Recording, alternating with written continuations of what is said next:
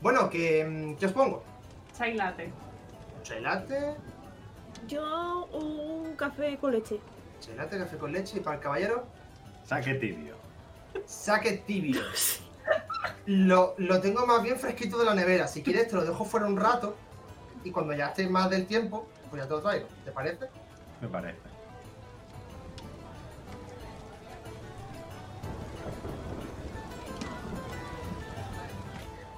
Bienvenido a la taberna de Taf. Ese perro venía también a la taberna de Taf. Hay que decirlo. ¿Cómo graba eso de intro ya para en siempre? plan- En plan, bienvenidos a la taberna de Taf, ¿qué les pongo?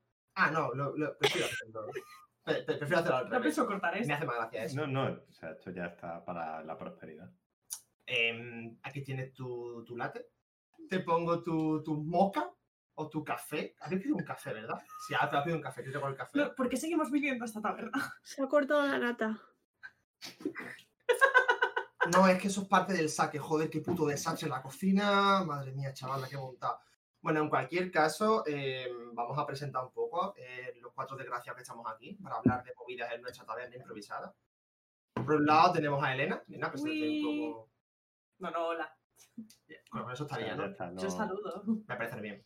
Em, por otra parte tenemos a Allende. Hola. Has sonreído un ratito antes de decir el hola. Contexto para la gente que está escuchando pero no lo ve. Tenemos a, a Mike, aunque se llame Miguel, para mí será Mike. Mike. Me llama Miguel mi madre a día de hoy, así que. Mike, entonces. Pero mi aquí- nombre, mi nombre es Allende, ¿eh? O sea, no es un A mí mi madre me llama Allende, pero, pero porque mi DNI pone Allende. ¿vale? No, es apellido ni nada. La verdad es que la creación es interesante. Podría ser un nombre de un personaje de un juego de rol, pero bueno. Rol. Ya, ya entraremos en eso. De esto vamos a hablar hoy, ¿no? Espérate, antes me voy a presentar. Ah, Me voy a presentar que aunque la taberna sea la taberna de Taf, yo no soy Taf. Yo soy Ale, Alex, Alejandro o Puto Fernández, según en qué círculo social estemos hablando. Y, y Mike asiente porque sabe que esto es cierto. Y nos encontramos en esta taberna. Eh, la idea es, bueno, echarnos un cafelito, un saque o un té o simplemente beber agua para hablar de, de- de cositas. De lo que nos se vaya un poco surgiendo, lo que nos vaya apeteciendo, pues echar una horita aquí de hablar de la vida. Y concretamente, la vida ahora mismo es rol, roleplay, juegos de rol, los jueguecitos. Entonces, por poner un poco en contexto, vamos a hablar eh, antes de nada de qué es el rol. Cuando hablamos de rol, estamos un poco llevándolo a, a todos los ámbitos, al, al ámbito de juegos de rol de tablero, o sea, de, de- lo que es tener un juego de mesa que a su vez es juego de rol, o sea, aquí hay un roleplay detrás, a, a un juego clásico de, de- manual, de comprarte tus libritos de rol. Una persona hace eh, DM, o sea, el, el máster que se llama, crea una historia y luego hay una serie de jugadores, normalmente entre 4 y 6, más de esto y menos de esto suele ser más raro, pero se puede realmente, que juegan a la partida del el máster, a la, historia que el máster ha creado. Em, cada jugador lo que hace es rolear su personaje, es decir, tú te creas un personaje que puede ser, pues, si estamos hablando de quinta edición, Dungeons and Dragons Classic, pues podría ser un clérigo o un bárbaro. Pero también podemos coger otros sistemas como el de vampiros y ser literalmente un vampiro o un hombre lobo. O hay juegos que no tienen por qué ser fantásticos, en el que eres un empresario simplemente. Eh, no, no, sí, sí, en serio, o sea, hay juegos de rol lo que simplemente eres otra No, no lo sé, pero, pero es que me he acordado de una mierda ayer. De, de, de o el del LOL. Fue el del O LOL. el del LOL, que existe un coso del LOL. Bueno, En- técnicamente es quinta edición. Eh, sí, en, en verdad. cual- en cualquier caso, un juego de rol, como jugador, consiste en hacer un teatrillo. En, ahora pues voy a hacer pasar por este personaje ficticio en una mesa, rodeado de gente que también se van a hacer pasar por personajes ficticios. Tenemos daditos para tirarlos y que los daditos digan lo que ha pasado, porque no siempre pasa lo que queremos que pasa. Y como es un teatrillo, pues tienes que meterte en el papel de tu personaje. Si eres un cabrón, pues actúas como un cabrón. Y si eres alguien bueno, actúas como alguien bueno. Tú decides la personalidad que tiene tu personaje. Y la cosa es que tienes que un poco seguir, bueno, a ver, no, no es que tengas, sino es un poco lo, lo- lo típico es seguir la historia que el máster te va poniendo. El máster te pone una historia y los jugadores van siguiendo esa historia. Luego la realidad es que esto no pasa. Es que los jugadores hacen lo que les sale de la punta de la polla y el máster tiene que improvisarse toda la partida para que esto tire y que tenga sentido dentro de lo que cabe. Pero a esto nos referimos con juegos de rol, ¿vale? Y vamos a hablar un poco de esto. La idea es hablar de, de rol, de roleplay, de jueguecitos de los roles. Seamos sinceros, solo vamos a hablar de D&D. Eh, a ver, vamos a intentar que sea un poquito más de eso, ¿no? Porque, Eh, eh, claro, ahí viene. yo tengo, y ya está desfasado, pero yo tengo el libro de rol de Pathfinder. ¡Oh! En la vida lo he usado un día. Iba a decirte tampoco. es Hora de aventuras. Oye, eso sí hemos jugado. De hecho, sí. De, de hecho, sí. Bueno, vamos al lío, vamos al lío. O sea, Allende y yo vamos a hablar de- a- ¿en del, del rodeo del de seguir el guion? eh, no, o sea, o sea, tiene un guion, yo sé que es ridículo, pero aunque sea, vamos a intentar seguir el, el primer punto, por empezar bien, luego ya ahora estamos por culo. Bueno, Lena, ¿cómo has llegado entonces al pozo del rol? Pues em, culpa tuya y culpa de Mike. Desarrolla. Desarrolla, Dios mío. Era yo, una jovenzuela de 14 años, 15. La primera vez que jugué al rol en vivo sin tener ni idea de lo que era, ni. Mi, mi única. eh, Mi único conocimiento de D&D en ese momento era la película de Dungeons and Dragons. Ojo. Eso era todo lo que yo sabía. Duro. Y bueno, fue una experiencia que siendo mujer y adolescente eh, fue cuestionable. Entonces eh, me alejé de ese mundo hasta mm, ahora. Hasta que os conocí a vosotros y me metí a ver vuestras partidas, me metí a ver Critical Role, me puse a leer los libros y hacer el bootcamp de jugar DM en un fin de semana. O sea, de hecho es jugar, DM y hubo algo más, espectar, ¿puede ser? Bueno, sí, espectar la vuestra. Claro, no, sí, no, sí, no, sí, porque sí. fue. No, no, no, No, porque claro, si la hizo el ella, ¿cómo la hice yo. ¿verdad? Hombre, te ha ayudado a ti a hacer tus partidas durante X tiempo antes de empezar. Eso es cierto. Claro. Estuve para- primero como espectadora y ayudándote a hacer En- partidas en y haciendo mapitas. Sí, efectivamente. bueno, claro, y, y la semana anterior, eh, primera aparición en Neverron. Con, con Ortega. Con y Gasset. Ortega y Gasset, es cierto. Bueno, eso para luego. Pues, ¿Tú qué, Mike? ¿Tú cómo entraste a ese pozo? Pues a mí me sorprende un montón el hecho de que, o sea, da igual, no puedo, da igual que haga un tour con la cámara por mi cuarto, porque No, no. no, Em, no va de esto. eh, me parece súper curioso que durante toda mi vida, aquí como el, el trademark nerd, no haya escuchado hablar de, de- de esto como suenan campanas y no sabes dónde, pero en mi vida me había como, ah, esto es una cosa que existe. De hecho, ahora recuerdo, o sea, después de entender el concepto de esta cosa, recuerdo una vez en, cuando vivía en Ronda en el conservatorio, un colega nos dijo de jugar a una partida de rol. Era un sistema de Star Trek, que, pero lo modificó para Star Wars. Nos hicimos un personaje, jugamos como media hora larga, ahí sentado en la, en el- la escalera del conservatorio. Y, y re- a- ahora, en perspectiva, esa fue mi primera experiencia de rol. Eh, hicimos poco, porque ya ves tú. Y, y cayó en el olvido y no volví a saber de, de ese tema. Eh, y, y nunca me interesa, como que nunca me, me tal. Flashback, flashback, fast forward. Eh, a- fue post universidad, o sea, fue durante el máster. Conocí a, una, una, una amiga que conocí en el, en el máster y que jugaba mucho rol y, y, y co- y conocía a su novio, me hizo amigo suyo. Y un día me dijeron, oye, ¿a ti te interesaría probar esto? Y yo, pues vale, eh, que tengo me he un módulo nuevo y yo, o sea, conceptos que para mí eran, cuéntame lo que tú quieras. Venga, sí, empezamos, empe- vamos a empezar a jugar. Qué bonito, ay, mira la raza, mira un enano, ay, enano clérigo, mira, tienen armaduras, están guays, de la tormenta, uy, eso suena guay.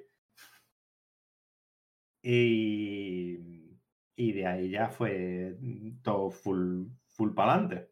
Abajo. Jugamos cuatro partidas de esa, de esa campaña porque me tuve que volver a, a Málaga a falta de trabajo. Y, Y fue durante ese tiempo el, el colega este, el, el que nos hacía de máster, me dijo, oye, pues si quieres ver rol mientras tal, por si te mola, Critical Role es una cosa que existe. Y yo, ok, lo miraré. Eso sí que es un poco. Ah, está guay. A ver el primer capítulo. ¿Por qué el primero no es el primero? Seguramente no lo era, porque no lo es. Em, y cuando me volvía aquí a Málaga y me moría de asco, me, vi, me veía como 14 horas de Critical Role al día. Hasta que un día me cogí a este por banda y le dije, vamos a jugar al rol. Lo he decidido. ¿Cuánta gente estamos aquí para jugar esto? Pues estamos unos cuantos, fue la sorpresa. De hecho, sí. Y- además. Y con mi experiencia de haber jugado, ¿cuántos fueron eso? Cinco partidas como mucho. Y yo qué sé, 400 horas de Critical Role en unos meses. eh, me puse a crear una campaña de cero, haciéndole de máster a esta gente, sin así a, uy, aventura. Y, y de ahí para arriba. Así es como los niños aprenden a, a nadar, Mike. Se les tira a la piscina y, y ala, y, y que tiene. Bueno, Allende, ¿tú cómo llegaste a, a este pozo del rol?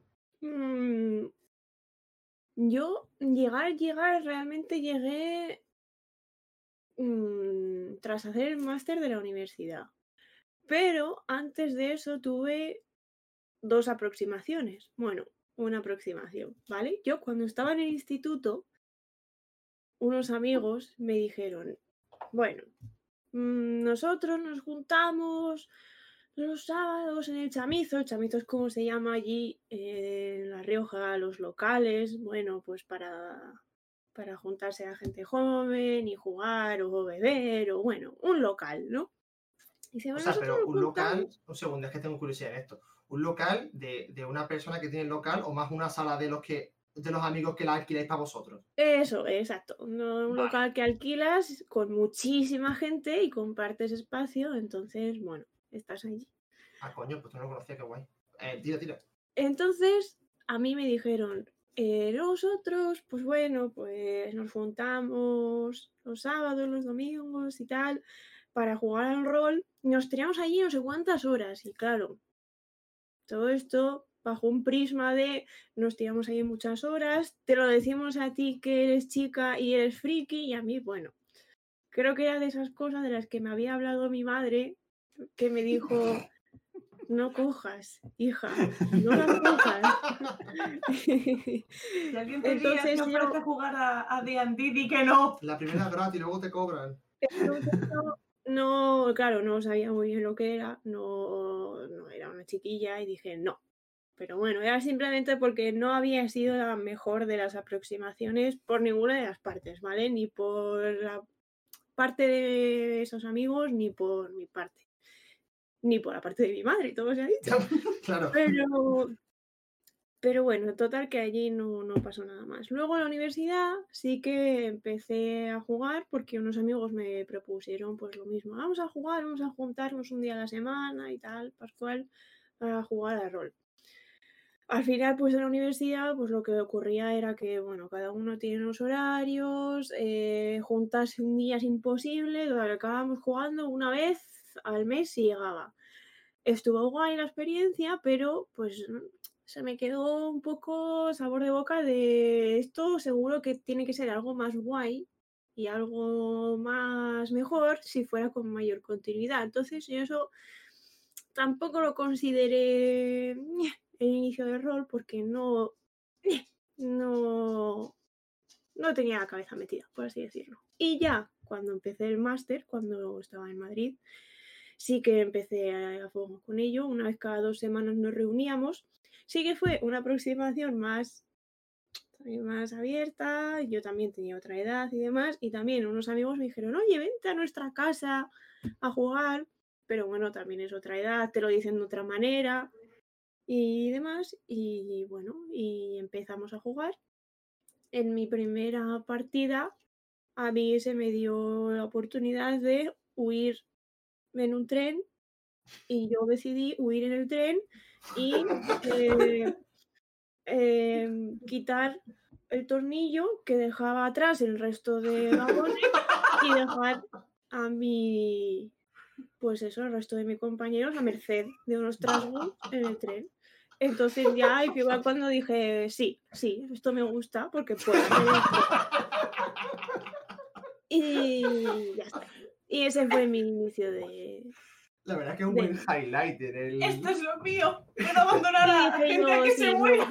gusta porque además eran personas que tampoco me juzgaban por hacer eso, porque luego yo vi que ellos hacían cosas peores, ¿vale?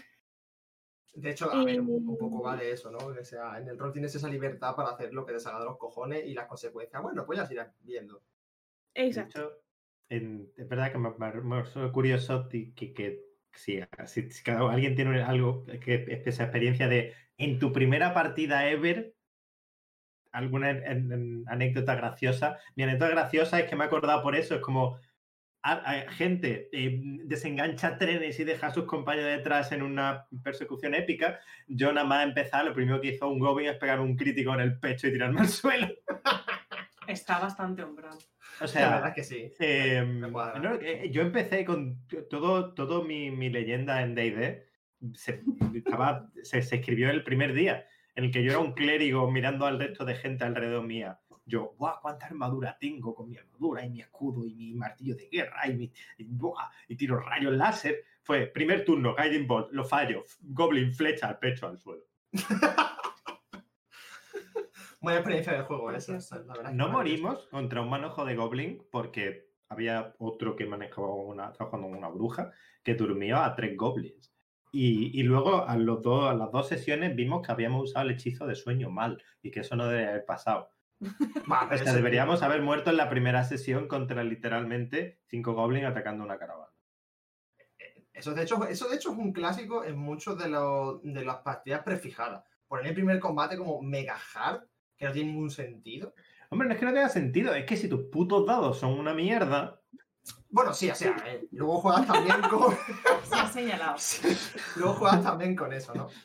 Eh, hablando de, de. de hecho, mira, tirando un poco de, del hilo, de lo, de lo que dice tanto de experiencia como de mm, a- eh, acercamiento al, al rol, en mi caso fue con, con Nico, ¿vale? Que tú sí conoces a Nico, Mike. Nico es un amigo de. De hecho, hace ya mucho tiempo, de, de la ESO, prácticamente. O sea, de, de la ESO, de, de- de bachillerato, ¿vale? Entonces, eh, digamos que a efecto, a efecto social, ¿vale? Nico es, era, o es, o era, da igual, eh, el, el friki, ¿vale? O sea, es el friki por referencia del, del grupito de amigos en el que estábamos todos allí en ronda súper asqueados, ¿vale?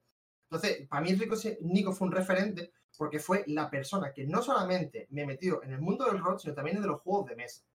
O sea, para mí, Nico lo tengo en un altar por, darme esas dos puertas, porque son prácticamente un poco lo que yo hago en mi día a día, en mi ocio, me, define a mí, son estas dos cosas. Entonces, claro, a mí me llega este señor que para que lo visualicéis, es un, es un chaval larguirucho, de metro 95, rubio, con un acento francés que no puede con su vida, la R francesa, ¿vale? Porque el señor es belga, es el hermano mayor de cuatro belgas y como al el más mayor es el que no ha perdido este ¿vale? Entonces, me llega este, este chaval y me dice, oye, que estamos jugando a rol, ojo Mike, que nos hemos que me he inventado el sistema de juego mm, porque para qué usar uno que ya existe cuando Nico se lo inventa, porque él tiene unos huevazos buenísimos. Entonces él coge, se inventa su sistema y dice, oye, vente a jugar esto. Y yo, venga, vale, para adelante. Y ahí fue cuando empecé a ver un poco cómo funcionaba esto. De, me invento un poco lo que estoy haciendo, pregunto cosas, hablo, mi personaje quiere hacer esto, quiere hacer lo otro. Entré por ahí, un sistema totalmente inventado. Y, y mi, o sea, mi, mi primera, lo, lo que tú decías, ¿no? O sea, de anécdota de tu primera jugada, como has dicho, ¿no? En mi caso, eh, Nico tuvo la, no sé, digamos, la, la fantástica idea de entregarnos un- unos objetos así mágicos que se me han inventado a todos los jugadores. A mí me dio uno, ¿vale? Que era un libro, y cada vez que tú leías el libro, si tú pensabas en algo, el libro te respondía de ese algo. Rollo, de, de qué está, o sea, ¿cuál es el punto débil de este jabalí? Pues el libro te lo decía, ¿vale? Yo este libro, cariñosamente, lo llamaba la Encarta 2000. la cara de Allende ha sido preciosa en este momento. Entonces, claro, cuando, cuando yo quería buscar algo en la, en, la encarta, decía, Nico, lo quiero consultar en la encarta. Literalmente, o sea, yo era un chaval, que, que tenía 14, 13 años, literalmente todo lo buscaba en la encarta. O sea, vamos andando por un pasillo, está en la encarta, veis a una, una figura, esta figura está en la encarta, todo, ¿vale? Tal fue el, el- el nivel de pesadez que en un momento dado, cuando hicimos noche y fuimos a dormir, Nico puso a, a ladrones expresamente para robarme la encarta y que dejase de tener la encarta porque no quería que yo tuviese sujeto de lo pesado que era por preguntar si todo existía ahí, ¿vale? O sea, así que ese podría ser la, la primera experiencia de jugador, ¿no? Luego es verdad que en esa partida otro, otro punto muy bonito en el que Nico nos puso un, un cubo, un cubo gelatinoso, clásico cubo gelatinoso que está en un pasillo y tienes que cruzarlo. Pero como esto es Nico, esto no es un sistema real, es el que se inventa, es el cubo era enorme, no, no podíamos pasar y, y intentamos todo. O sea, le tiramos fuego, le tiramos agua, bueno, agua no, o sea, hechizos de fuego, hechizos de rayo, eh, espada, eh, hacha, whatever, o sea, todo, todo. Y nada funcionaba. O sea, todo era, atraviesa el libo, se cae un poquito de gota, pero se reestructura. El limo sigue estando ahí. Pero sí, y si me tiro media hora, da igual, el limo sigue estando ahí, no había ninguna forma. Hasta que un jugador estaba hasta los cojones ya, o sea, llevamos como 40 minutos de partida aquí enfrascado porque había que pasar por ahí, ¿vale? Y, y además recuerdo chaval Juan. O sea, coge y dice, pues esto está los cojones, me meo encima del puto, del puto bicho. Y cuando dice eso, dice Nico, pues empieza a deshacerse. Y tú viese una party de, de cuatro o cinco personas, todos enfrente de un cubo, meándonos para que el puto cubo se quitase de en medio, fue, fue precioso. La, la verdad es que nunca me he meado en un, en un cubo gelatinoso, pero creo que, creo que para entrar en el rol, entra- entrar así, a mí me parece preciosísimo. Quality game. Para esto se creó D&D. Aunque no De fuera sí. D&D, da igual. Es gracioso porque estabas hablando de Nico. Quien hizo DDM y quien me metió a mí la vez esta cuando tenía 14 años fue mi amigo del colegio que se llamaba Nico, que era un chico de 1,90 y tanto, No. súper delgado, moreno. Dark Nico. Mm, en Nemesis. Dark Nico. Dark Nico. No, igual. mi Nico es el Nico Nico. normal, yo soy mayor que tú. O sea, Mi Nico estaba antes. me da, igual, me da igual. Dark, o sea, es el oscuro, el otro es rubio y es súper blanco. A ver, Le podría, mandaré que podría ser que fuera un Hall Nico y que se separaron en Light Nico y Dark Nico. Claro. Lo veo. ¿Habéis jugado al Kingdom? Pues ya está. Si se, si se vuelven a juntar, es el, hacen el, el Dungeon Master Supremo. Hacer la la D&D Blade. Da igual. vamos, a, vamos a correr. Un estúpido velo. Eso es, o mejor un pétreo muro. Hostia, tú. Vale, pues entonces em, el rol, o sea, como, como concepto que ya hemos un poco establecido lo que es y acercamiento, ¿qué, qué significa para vosotros el rol? O sea, ¿qué importancia le das el rol? Por ejemplo, Elena. Iba, a hablar Mike, pero bueno. Para mí hasta ahora el rol era eh, una, una, una cosa extraña que me interesaba, que quería saber de ella, pero que a la vez me producía muchísima ansiedad. Como muchas cosas durante mi vida, como videojuegos online y cosas así, era como que, y es de hecho a día de hoy, em, un elemento que me produce ansiedad pensar que tengo que em, estar e inconscientemente dar una imagen a la gente con la que estoy jugando. Me explico.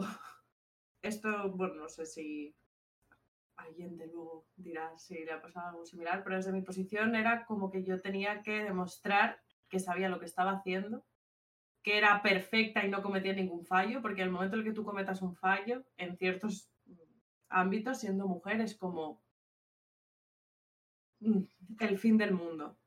Entonces, eh, solo el hecho de pensar que yo sabía menos que la gente que iba a estar en una parte jugando o que iba a cometer algún fallo, me, provocaba tal ansiedad solo pensarlo que nunca llegué a- a jugar. Y yo quería jugar, siempre, pero claro, eh, hasta ahora que, bueno, empecé a ver vuestras partidas de Everron y claro, vuestro vibe, vuestro, vuestra aproximación al rol no era la aproximación a la que yo estaba acostumbrada, que son señores muy serios, jugando muy serio y que esto es una cosa mm, tope de seria, que no es a broma y tienes que ser perfecto y madre mía, si cometes un error, el puto fin del mundo. Esto era otra cosa. Y de hecho, de la experiencia reciente, em, como jugadora y como máster, eh, lo que me ha sorprendido es que me estoy mucho más cómoda. O sea, yo lo disfruto más y me gusta más la posición de ser máster que de ser un jugador. Porque al final, aunque yo cometa un error, si yo soy máster, los jugadores no lo saben. O no tienen por qué saberlo. Si puedo tirar, da igual. Es como. Puedo perfectamente ocultar que la he liado. Pero si eres un jugador, lo que haces va a tener también consecuencias para tus compañeros.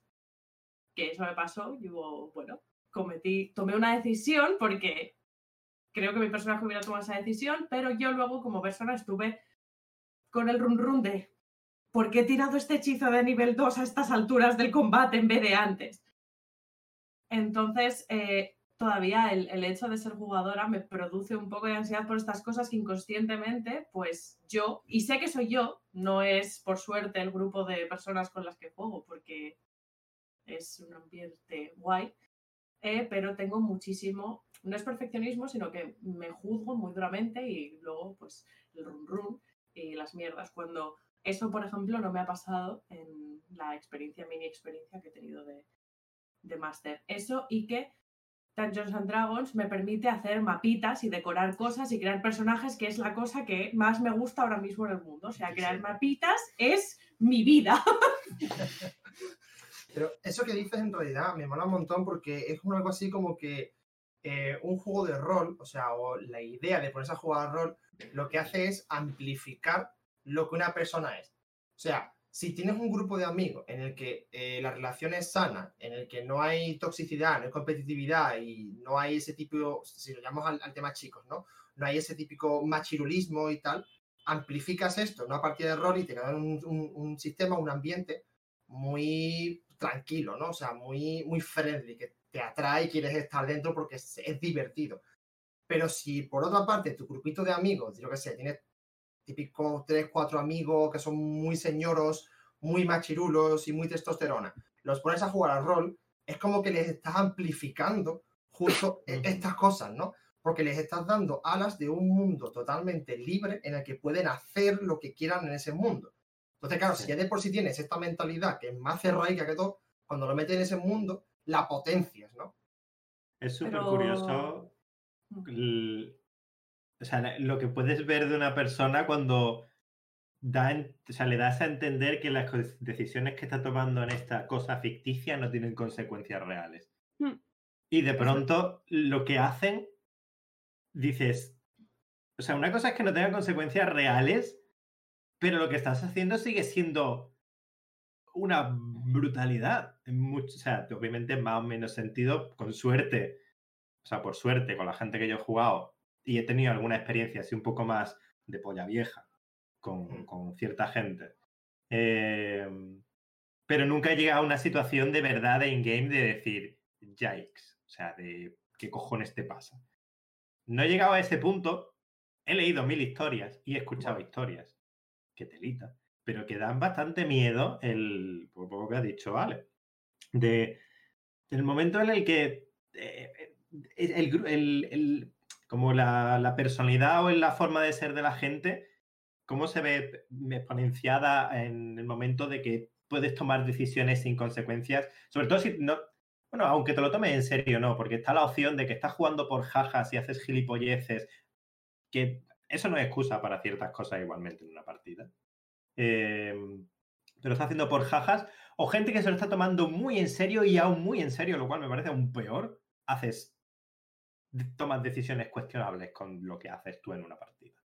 Tampoco creo que y... sea necesariamente que ya de primeras eh, veas que esa gente tiene ciertos comportamientos de una forma. Es decir, es, ese es el tema, que, que, lo que yo pienso que es un espacio seguro, eh, o sea, de ahí viene también eh, la ansiedad y la inseguridad, de que yo pienso que un grupo es un espacio seguro o, o conozco a esta gente y luego me encuentro en una situación, y esto también hablo de que me ha pasado en juegos, jugando con gente, Uh -huh. eh, que te encuentras en una situación de que parece que no conoces con quién estás jugando porque dices, ¿qué está pasando? O sea, ¿de dónde está saliendo eh, esta competitividad, esta toxicidad, es, esta actitud en general que me está haciendo sentir súper incómoda? Y es gente que de normal, pues es pues, gente de bien, son tus amigos, y en ningún momento probablemente te hayan dado muestras de ser, eh, de, de ser personas cuestionables en nada, pero es como que son entornos en los que una serie de circunstancias afectan a su cerebro, como pueden ser videojuegos, como puede ser en este caso el rol, y de repente, como que no tienen, no sé, un bloqueo social o lo que sea, y dices, eh, wow, adeu. Sí. Sí, Justo. le cuento el que le quita el filtro de, de eso, de la. Todo lo que digas, todo, todo lo que está diciendo tu personaje no es real.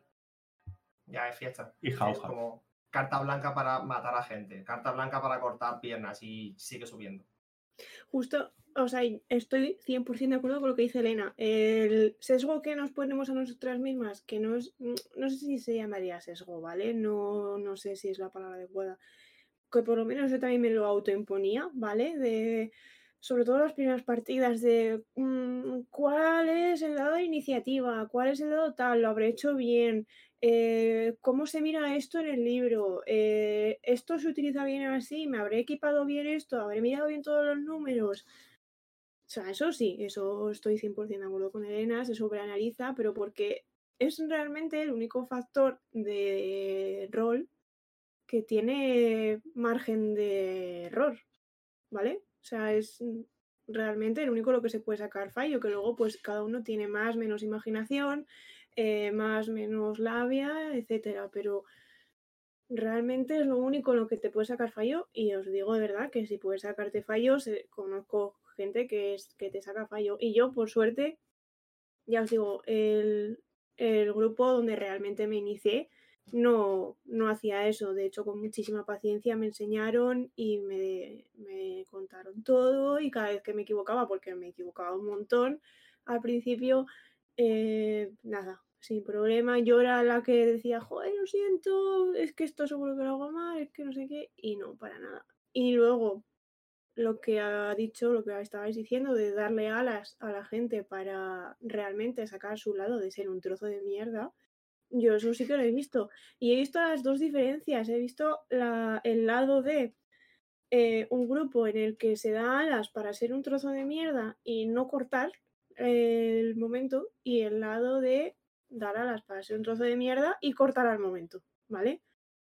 Eh, entiendo además que hay posiciones, pues eso de matar, que bueno, pues yo qué sé, matar y cortar piernas y demás, yo qué sé, a mí, parece, por ejemplo, también me parece cuestionable la primera actitud que tuve en rol de dejar a mis compañeros atrás en el tren y yo de hecho sé que tampoco mm, que probablemente ahora tampoco lo haría porque era una cuestión, o sea, era una decisión totalmente caótica y lo hice pues un poco porque yo qué sé, porque me permitieron hacerlo y de hecho me alentaron a hacerlo. Pero de hecho, eso es otro rollo, porque una cosa es que la acción sea caótica, porque eso al final es divertido. Que al, al meter caos en la partida, ahora es el cómo mierdas hago para que este caos vuelva al orden. Como DM Sí. es fuck, cómo mierdas lo hago porque la historia no estaba pensada para que ahora de repente el tren descarrile, por ejemplo. Y por otra parte, como jugadores es como, mierda, que nos ha dejado tirar, ahora cómo cojones volvemos. Es caótico, es divertido porque en partida creas una situación. La putada es cuando, cuando Sí. se cuelan temas más, más putadas. O sea, cuando por ejemplo alguien empieza a ser eh, homófobo, por ejemplo. ¿Sabes? No, no, Sí, Entonces, ahí ya, Claro, pero- ya es otro puto rollo. Yo yo creo que o sea, hay una línea. Obviamente están las actitudes. Porque es verdad que hay un poco el, como. Tú te pones a verte una serie, una peli, y hay ciertas acciones que hace la gente que se te pueden parecer mal, pero te te parecen mal para el malo o para el bueno igualmente. Pero, por ejemplo, tú estás viendo cualquier cosa, y tanto sean malos los buenos, pero se hinchan a matar malos o buenos, y no te parece raro. Entonces te pones John Wick y ves como John Wick literalmente mata a personas por minuto y dices, este tío es el amo, porque son los malos, te cae bien el otro. Ahí, no veo problema. En D&D tú puedes ir de, o sea, no de asesinar todo lo que tiene piernas, pero si te vienen los malos a matarte y los matas, a no ser que tú te hayas creado un personaje pensado para que no quiera matar gente, no es la cosa más rara del mundo. Es verdad que cuando te metes en temas de obviamente, homofobia, racismo y tal, ese mismo sentido es Podemos entrar un poco en, la línea de si lo está haciendo un jugador solamente porque está em- expresando lo que siente dentro, es cuando tenemos un problema serio encima de la mesa, porque ya no se trata del juego, se trata de tu persona con problemas serios. Si está el otro lado, que tampoco lo comparto, que es crear personajes, NPCs o lo que seas, que con esos comportamientos, con el objetivo de crear antagonismo o lo que sea, pero siempre me hacen, eh, porque no habrá maneras de conseguir que tú odies a este personaje, este malo, este villano, lo que sea, sin recurrir a esta mierda. Porque. Si cualquier acción que hagas en la partida que pueda repercutir al estado de ánimo de una de las personas jugando, de la persona, es, es eh, ahí, ahí donde pongo yo la línea. Y, por ejemplo, la acción de quitar el tren. Por ejemplo, nosotros en nuestra partida de Berron, es la que más pondré de ejemplo porque es la que más tiempo llevamos, y el grupo cohesivamente estamos muy de acuerdo con el tipo de partida que jugamos, así que las acciones que tomamos, pues nos gusten o no, las entendemos y nos reímos, aunque acaben en desastre, pero porque el grupo está de acuerdo en ello. Si el grupo está, o sea, todos tienen la misma mentalidad de que la acción de quitar un cacho de tren que los otros se vayan un poco a tomar por saco, mientras tú te vas mm, riéndote malvadamente, es una acción caótica, pero es depende de... Hay gente, o sea, yo sé de gente, lo he jugado con gente, que esa acción le puede joder como jugador y decir, joder, una mierda, y se enfada. O sea, claro, o sea, la misma, la, la acción en sí no es el problema, el problema es que la mentalidad con la que estáis jugando no es cohesiva. Ese es el de aquí es la, la gran importancia de que la gente, el grupo con el que estés, sean gente con la que estéis de acuerdo en qué estáis haciendo. Porque ya no solo es, vamos a decir, eh, personalmente en, la misma onda, es decir, todo lo que hemos dicho de evitar ciertos temas que puedan molestar a, a jugadores que no vienen a cuento. Eh, eso, obviamente, pero por otro lado, si la actitud con la que estáis jugando no es la misma, la experiencia varía un montón, porque cualquier acción que pueda... eh, hay gente que se toma muy en serio el que jodan a su personaje y se lo toma personal. Y yo entiendo lo de meterte una cosa en el hacer el rol de un personaje, meterte en el personaje, y otra cosa es afectarte, porque, bueno, yo puedo poner ejemplo ahora mismo, a mí al principio me pasaba. Yo me tiré tanto tiempo haciendo de máster que no jugaba nunca, y cuando empecé a jugar, como que me jodía el no poder hacer las cosas porque las cosas salían mal porque los demás hacían cosas que no que me impedían a mí hacer lo que yo quería. Y me jodía a mí. Hasta que llegó un momento que dije, bueno, vale, yo no, yo no estoy solo aquí sentado jugando, aquí hay más gente y todos tenemos que hacer cosas. Yo haré lo que pueda y lo que salga, y si no, voy a volar. Y con suerte, el grupo que tenemos ahora mismo funciona así. Y todos estamos en la misma onda de si toca no hace nada, pues no se hace nada. Y si alguien hace. Si alguien se tira de un barco en, en una tormenta, Hipotéticamente. hipotéticamente, en una tormenta, alguien vemos como creemos que se ha caído alguien al agua de otro barco, que no era ni el nuestro, y se tira al agua en mitad de una tormenta, A rescatarlo. y, y todos decimos, oh, mierda, o sea, what, ¿Qué- ¿y ahora qué? Es como internamente, al menos yo, como, como humano, ¿qué, ¿qué está pasando? O sea, ¿qué, qué, qué, qué liada es esta? ¿Por qué? ¿Cómo mira damos la vuelta a esto? Claro, es como, ¿y ahora qué? Yo Claro. como in-game era como, hay que, hay que salvarlo, o sea, no Ahí, puedo- bueno. o sea, hay, que hacer, hay que sacarlo de ahí, lo que sea, o sea, da igual. Hay cosas que, te, que a ti te sacan de, de- de tu, de tu momento de confort en, en la partida, eh, pero el- personalmente yo creo que hay que aprender a separarte a ti del personaje en ese sentido. Lo que le pasa al personaje no te pasa a ti personalmente, y tú, pero tienes que actuar como el personaje. De hecho, Así de eso que- va, ¿no? O sea, es, es un roleplay. Entras en el rol del personaje, pero tú eres tú y él, y él es él. Tú no tienes por qué ser él y por lo tanto no tienes que dejarte amplificar al menos los sentimientos negativos que estamos hablando. Que de hecho, eso, claro, cuando tú tienes un grupo de amigos, si son muy amigos, ya saben de qué pie coge la gente. Y más o menos te puedes hacer una idea, esto de que amplificamos, ¿no?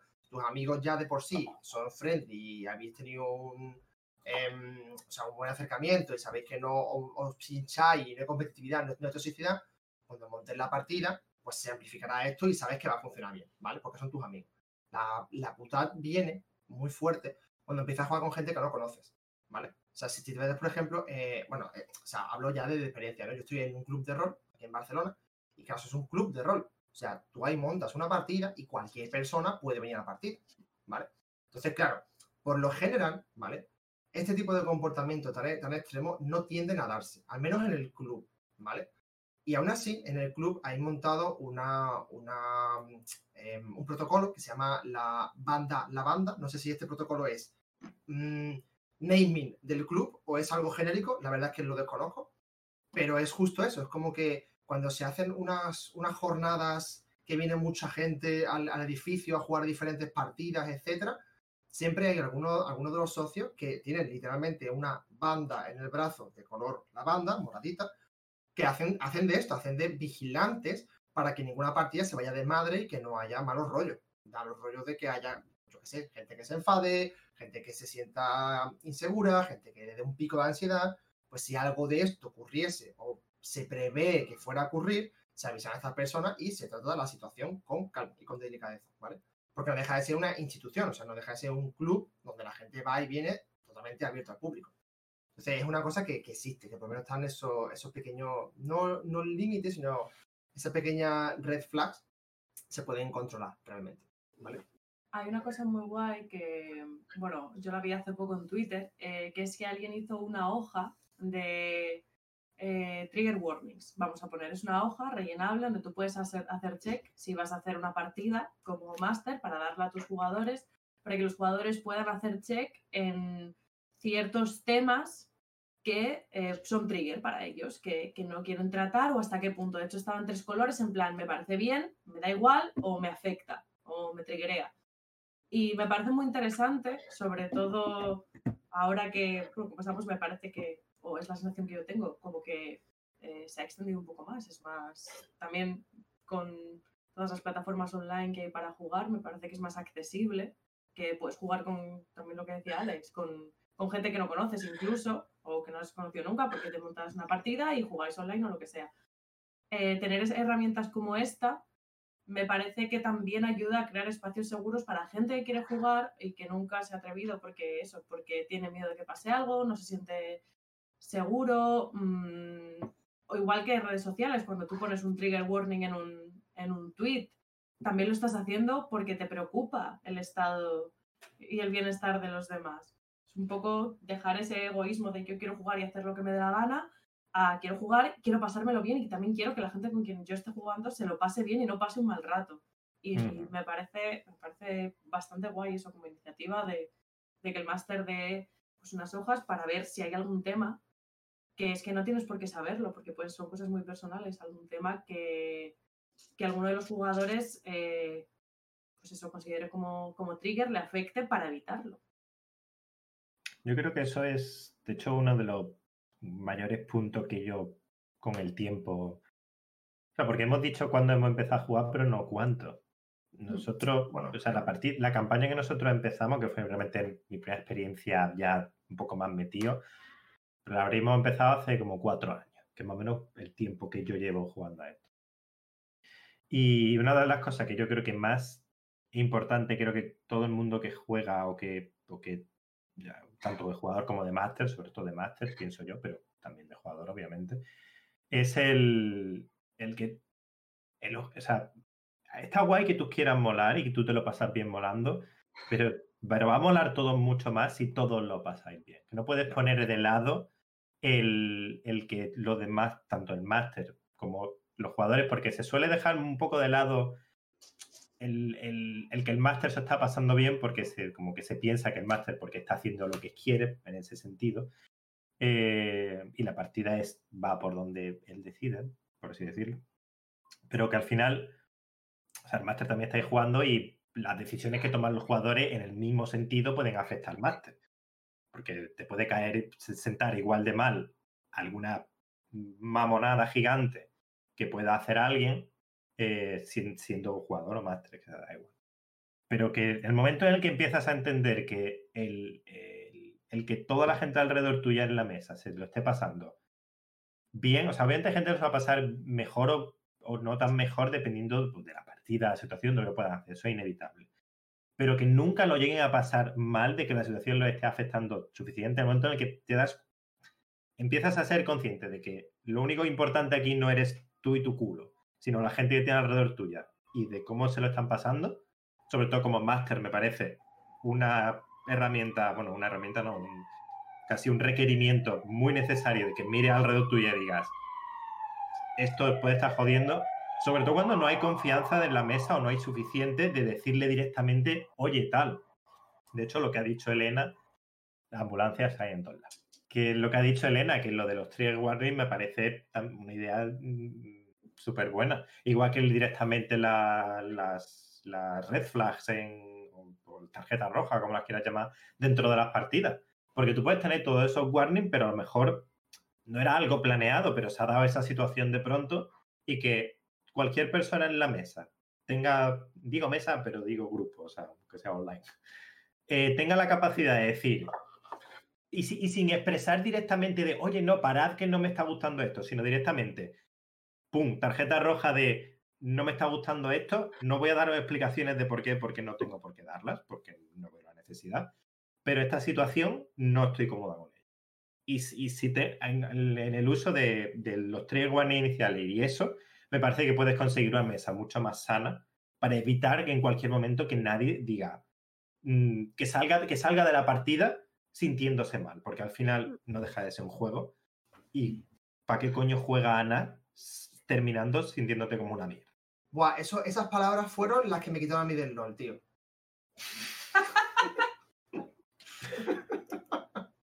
Literal, Mm. o sea, es que fueron literalmente esas palabras. Quality No Game, te- otra vez. No te culpo. Quality. No pasa nada, eso lo arreglamos con, con una partida del, del Rune. ¿Cómo era? El Runeterra. No, No, Mike. El Runeterra, la, la No, no, el, el, el de. El para. El LOL de rol. El de quinta edición. Rune. Ah, el. eh, eh, pues no, el- es que es Runeterra. Runarcana. vale. Runarcana. Runarcana, vale. Whatever. ¿No quieres jugar al LOL porque es ultra tóxico? Juega al rol del LOL. O sea, olvídate. No, no, no. no. A ver, eso Hay- es hay lo que estamos diciendo, depende de, de con quién estés jugando. Claro, claro. sí. Claro, de hecho, o sea, el ejemplo es el mismo en ese sentido. ¿Quieres jugar LOL? Cógete cuatro personas y juega con ellas. Mutea a todo el equipo contrario y diviértete. Eh, Claro, claro, claro, sí, sí, de hecho sí, es un poco el, el análogo, ¿no? A un videojuego, para que alguien que no haya entrado al rol pueda un poco entender, entender este punto. Luego, otra cosa que a mí no me ha pasado realmente, porque yo no hago, no hago campañas prefijadas, que vengan en un libro que te puedas comprar, yo me las invento, ¿no? Pero, pero tengo un, colega en el club este que, mm, de hecho, varios además, que estaban como varios en una partida, uno mastereaba y varios estaban jugando, ¿vale? Entonces el máster pues estaba haciendo una prefijada, no recuerdo qué era, no, no, no tengo ni idea, pero ya existía, ¿vale? Y tenía un jugador en mesa que se leía la campaña, ¿vale? Para hacer lo más óptimo y lo mejor de todo para pasarse el juego, ¿sabes? Entonces es como que él, a ver, el máster decía, no leáis esto, vamos a jugar esto, todo el mundo dijeron, sí, sí, oh, guay, incluido esta persona, y esta persona pues empezó a hacer esto, ¿vale? Entonces, claro, es como que en ningún momento abiertamente dijo, me estoy leyendo el libro, pero hay que ser muy tonto para no darse cuenta de que has leído el libro. Porque como que toda la partida como, ay, vamos a hacer esto tal, y decía, no, mejor esto otro porque puede pasar esto y tal, y el máster en plan, y yo chavales que no soy tonto. O sea, vamos a ver, que me estás contando el puto módulo, ¿sabes? Entonces, eso- del rol, del LOL, del, del LOL, del rol. Claro, a eso voy. O sea, jugar al rol no es pasarse un videojuego. Es decir, no consiste en vamos a pasarnos la historia lo antes posible, me voy a leer esto para hacer cheat y ser el mejor de todo.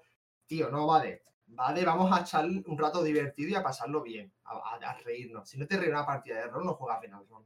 Y además ya estás haciendo algo que es como. Tú, tú, vale, tú, igual tú te hayas oído en el libro harías eso, pero tu personaje haría eso. Ea, No, pero son Exactamente. gente que no está roleando, están un metagaming y ya está. O sea, Mm. estos son la gente que busca en internet el combo supremo y. y- claro, eso es. ¿Sabéis qué hizo eso?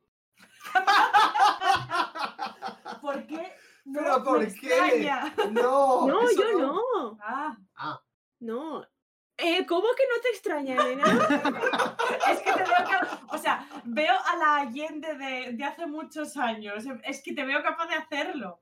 Yo, yo, o sea, si yo hubiera jugado hace muchos años con toda la ansiedad y todo lo que he contado antes que me provocaba, yo no niego en ningún momento que me hubiera leído para, para poder estar segura de lo que Claro, estoy pero haciendo. ha- hay una mentalidad distinta detrás Claro, no, de no. esa de quiero ser el puto amo y, No, y joder. decir, Buah, soy el mejor en el rol. Pero, o sea, yo lo de ayer no lo decía por eso, sino porque yo en una situación de hace tiempo Sí. lo hubiera hecho. Por Sí, lo eso. entiendo, lo entiendo. Pero Yo bueno, creo que Ay- Allende, corrígeme, pero tú te, te referías a haber mirado lo de optimizar tu personaje.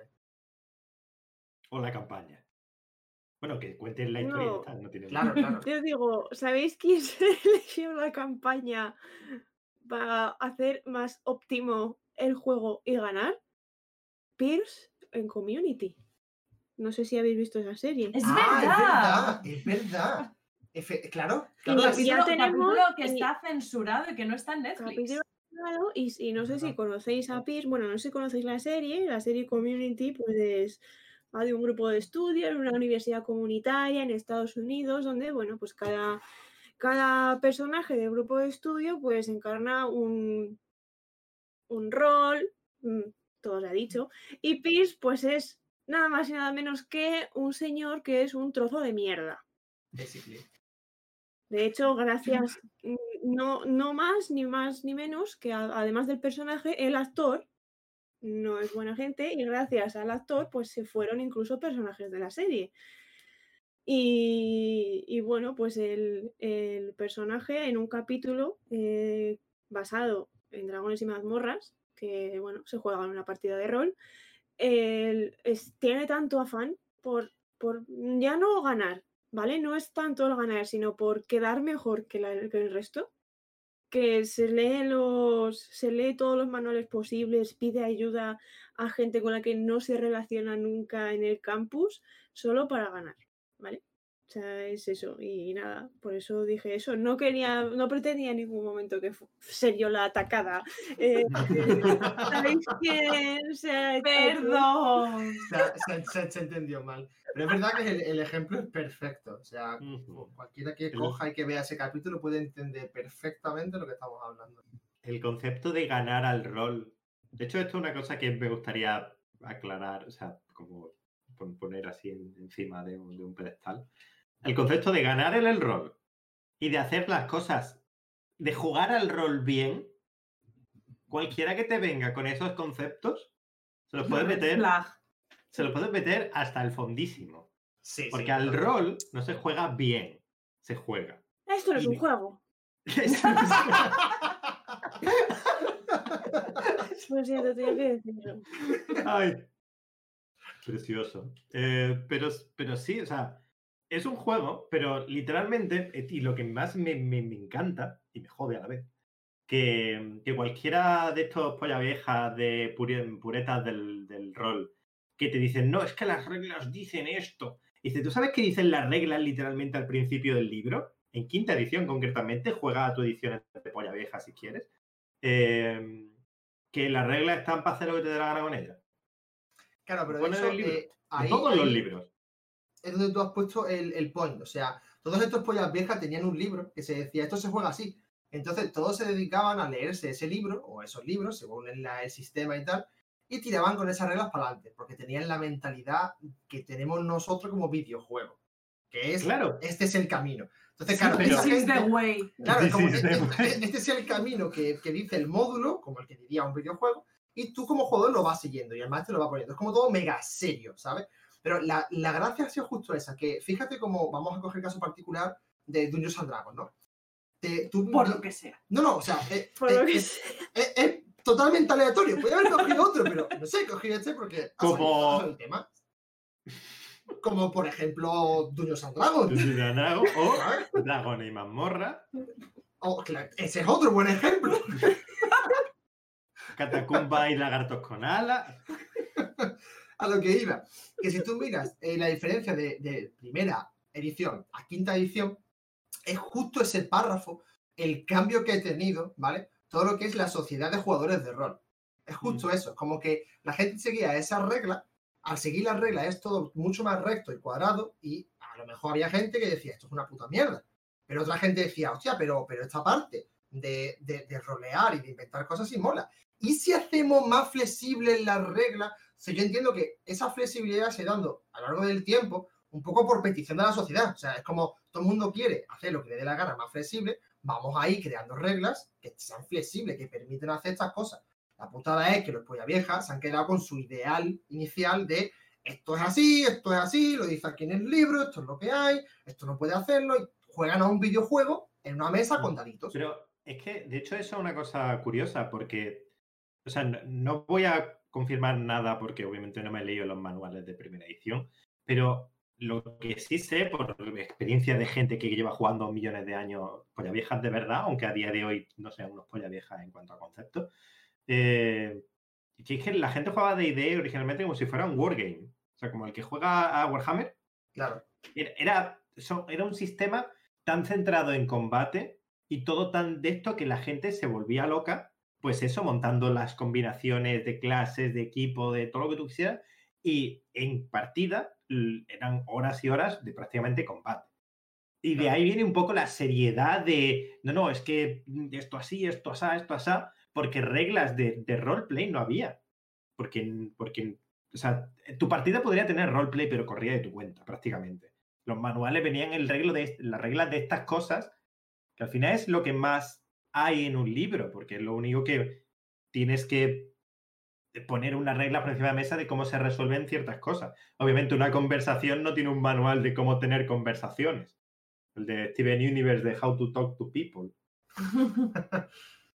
Pero que es que se juega como Wargames, así que es verdad que vienen de una época en la que las cosas eran así o así, y ahora es como. Mm, tomad ese sistema súper abierto que se ha creado exactamente para esto y que toda la gente que ve jugar online de, los grupos así más conocidos por internet juegan exactamente así. De hecho, si tú te metes al que cada vez que están streameando Dragon y Mamorra en Twitch, el, Twitch oficial, eh, ves a un grupo de gente eh, jugando, pues, como le da la gana. O sea, como juega ese grupo, que las reglas están para lo que están. Yo, yo comparto y, defiendo que los juegos tienen que tener reglas porque si no son, no son divertidos pero las reglas están para que a ti te resulten divertidas. Si las reglas del libro a ti no te gustan, cámbialas. O cogete otro sistema, que sistemas hay de todo. Cogete otro sistema, bueno, que eso es otro. O sea, estamos hablando concretamente de D&D por, este ejemplo y porque no sé hablar de ninguno otro. Eh, Pathfinder es lo mismo pero con más números, te lo digo ya. Sí. Eh, al menos primera edición, segunda no Y... Pero sí, por ejemplo, nosotros hemos jugado al, al rol de Hora de Aventuras que es que tiene unos dados para resolver cosas cuando lo necesita, pero que el resto es jajas. O sea, que tiene cuatro cosas. es, es, el sistema, claro, yo tampoco tengo aquí conocimiento de un gurú que lleve 30 años jugando al rol, ¿sabes qué te digo? Pero de los que yo he estado un poco hablando con unos, con otros y jugando, para mí es de los más abiertos. Porque literalmente puedes crearte lo que quieras como personaje. O sea, pensás en Hora de Aventura y pensás que no existe en el mundo de O. ¿Vale? O sea, literalmente puede ser lo que quieras.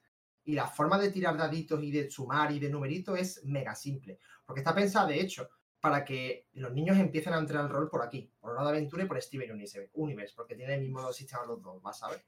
Está pensado. Universo. Esteban Universo. Está pensado para eso, para que sea sencillo y que, te, digo niños no de 3 años, sino de, yo sé, 10, 12 años, puedan ir entrando un poco a este mundillo que sea fácil y divertido, que tenga mucho roleplay. Entonces, eso mola bastante, la verdad. Hay un manual de, de, eh, como enfocado para niños. Sí, bueno, y, y, y, juegos de mesa que, o sea, no lo voy a llamar juego de mesa realmente, es un juego de rol, pero que no te compras como para pasar lo, típico de, yo qué sé, de quinta, de, esto que estamos hablando de hora, de aventuras y demás. Te compras el libro, te lo lees y montas tu partido. Esto es lo, lo básico, ¿no? Pero es que también hay cajas caja como si fuese un juego de mesa, una caja de cartón. No, sí, la caja de inicio.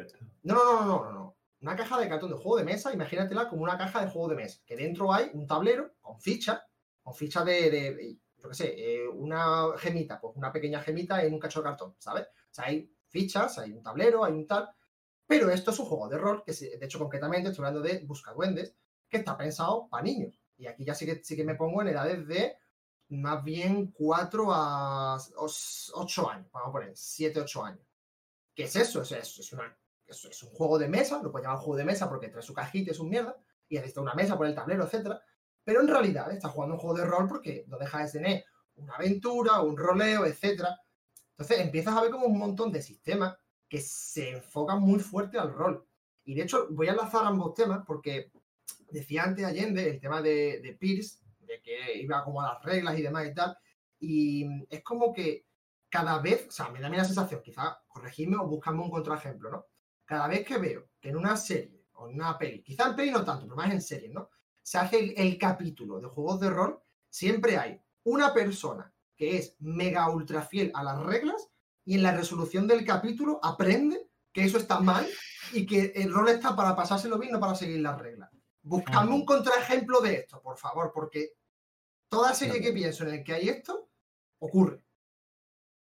No tengo. De hecho, las dos únicas series que recuerdo que tienen capítulo de rol son Gravity Falls y Chira. Eh, en Gravity Falls te explican el juego inicialmente, el de Dungeons, Dungeons, Dungeons and More Dungeons, eh, que se juega, o sea, es el juego más difícil de jugar de la historia y te están haciendo memes de, que es verdad que tú te coges un libro de rol y dices, está escrito en, sánscrito. Em, y al final, cuando, de hecho, hace mucho no veo el capítulo, pero al final creo que acaba entrando Mabel y, lo mismo, el, mismo ejemplo. De esto, esto juega esto para divertirte y, al final da igual la regla y tal. Y el otro es Sira, que realmente o están jugando al rol, o sea, están haciendo un, una, literalmente un war table de, estrategias de guerra reales, pero acaban jugando la partida de rol poniendo sus personajes haciendo cosas. O sea, no, tiene una resolución de esa porque el capítulo no va de eso, pero están jugando al rol claramente. Es el capítulo del rol sin serlo. Maravilloso. Porque están jugando con sus propios personajes poniendo sus figuritas. Yo. Es que los únicos eh, ejemplos que se me vienen ahora mismo a la cabeza son eh, Riverdale que tiene. Lo que pasa es que lo que hace Riverdale en, una, en la tercera temporada, no lo sé. A medida que avanza esa serie, se vuelve más loca. Y hay un momento en el que, mm, digamos que en la serie empiezan a pasar cosas raras, como de gente mm, que empieza a hacer movidas extrañas, eh, siguiendo al rey, no recuerdo qué, ¿vale? Para ascender. Y encuentran una especie de manual, que es un. que no me acuerdo cómo se llama el juego, pero es un manual de Dungeons and Dragons. Es un manual de un juego de rol. Entonces empiezan a averiguar que todo lo que pasa en la campaña del juego es lo que está pasando en la vida real. Y cada vez cuanto más se meten en la campaña, más locos, entre comillas, se vuelven y empiezan a hacer cosas súper chungas en la vida real. Y al final, mm, bueno, pues es que hay como un control ahí por encima que él es que les controla a través del juego, la vida real, no sé, es una movida. ¿Qué más? Futurama, pero no me acuerdo mucho. Sé que son. Hay cuatro capítulos en los que se meten en, en un juego de rol de, de Bender. y de hecho están, están todos. Están caracterizados y. Y todo, pero no recuerdo, o sea, no recuerdo cómo estaban, no, si cambiaban el, el rol de los personajes o. De hecho, en Futurama diría que hay dos capítulos de juego de rol. está el que tú dices, el de juego de Bender, y luego el de cuando Hermes requisó su ilusión, que es cuando le quitan el título de, de burócrata central y tiene que hacer un montón de papeleo y tiene que hacer un montón de cosas y luego se da cuenta de que eh, de que para entrar a burocracia central, recuperar su tal, era como una mazmorra de daños andragos. De hecho, se encuentra un, guardián de mazmorra de estos, un beholder que tiene muchísimos ojos y tal. Y se da cuenta de que, bueno, de que incluso es más feliz. O sea, no es tal cual un capítulo de juego de, rol, porque no están definidos los roles, pero un poco la filosofía es algo parecido a lo que decías, que que era un burócrata con todo definido, eh, X es X y es Y, y luego pues se dan cuenta de que, bueno, que a lo mejor no tiene por qué ser así. Un poquito más con narrativa subyacente, pero... De, hecho, o sea, porque hemos hablado de los, de los, de los capítulos, o sea, capítulos de rol en series o como referencia muy clara o algo muy similar a algún capítulo de rol, pero luego está en series que tienen un capítulo en el que por alguna razón han metido el rol, y con esto me estoy refiriendo al típico capítulo de CSI en el que uno de los acusados es un, chaval que juega el rol, que por ello te presentan al, al típico friki greñoso eh, que juega el rol y solo porque le gusta el, el- el rol es, es probablemente un asesino. Y de hecho, yo, no sé si esta es la peli de Day de. Porque hay una peli de Dragón y Mazmorra, rollo, que no es gente. O sea, sí que la hay. Pero es que no sé. hay- tengo dos en mente. Porque hay una que yo recuerde que es. O sea, rollo que la peli entera transcurre como dentro del mundo de fantasía, Sí. que es eh, atroz, pero genial. Ayer ¡Qué spoiler! Spoiler, loco. Suerte. Pues, o sea, pero aparte de, de este tipo de pelis de. Voy a rollo, una, una peli de fantasía. Es del 2000, no es spoiler. ¿Cuándo, cuándo es Voy a- la voy- fecha de Pero- o sea, te- te- termino el, el- el ejemplo porque me encantó verlo. Eh, Yo no he visto esta peli como tal, creo que la vi en un vídeo de Cinema Sin, probablemente, hace Dios sabe cuánto. Internet me, me- me cuenta cosas sobre pelis que nunca voy a ver. Hay una peli en la que un, creo que era un par de hermanos, eh, eh, rollo mayores de edad justito, eh, se, mm, se meten en, en un grupo de rol por, por, ah, qué guay y tal, y o sea, se, se- dan cuenta de que por jugar al rol están consiguiendo los poderes de sus personajes, pero, pero también se dan cuenta de que el, el grupo de rol es una secta. Y, luego cuando ellos quieren salirse de la secta, la secta intenta matarlos y, y todo el mundo que juega a la secta tiene los poderes de sus personajes y ellos también. Y al final, o sea, como que todo acaba en un precioso, el no juega el rol que es malvado. Pero estas pelis suenan antiguas. Es antigua. Bueno, O sea, antigua no te estoy diciendo del 73, a lo mejor será del 90 y Sí, del claro, 90. claro. Efectivamente, sí, sí, sí. Pero- Igual que el, eh, lo, lo que decía de- del CSI y demás, también suena antiguo, como esa, esa Bueno, eh, que el CSI se sigue no. emitiendo, ¿eh? No, o sea, se sigue emitiendo, pero ese capítulo me suena antiguo. Pero Sí, no bueno. han pedido perdón. pero, o sea, no hace falta, no hace falta que nos vayamos tan lejos. eh, por mucho que tengamos cariño a los protagonistas de Stranger Things, de primeras, cuando te los presentan y te los presentan jugando a D&D, son los Es frikis. verdad, es verdad. Son los Son nerds, los outcasts, Son son los nerds.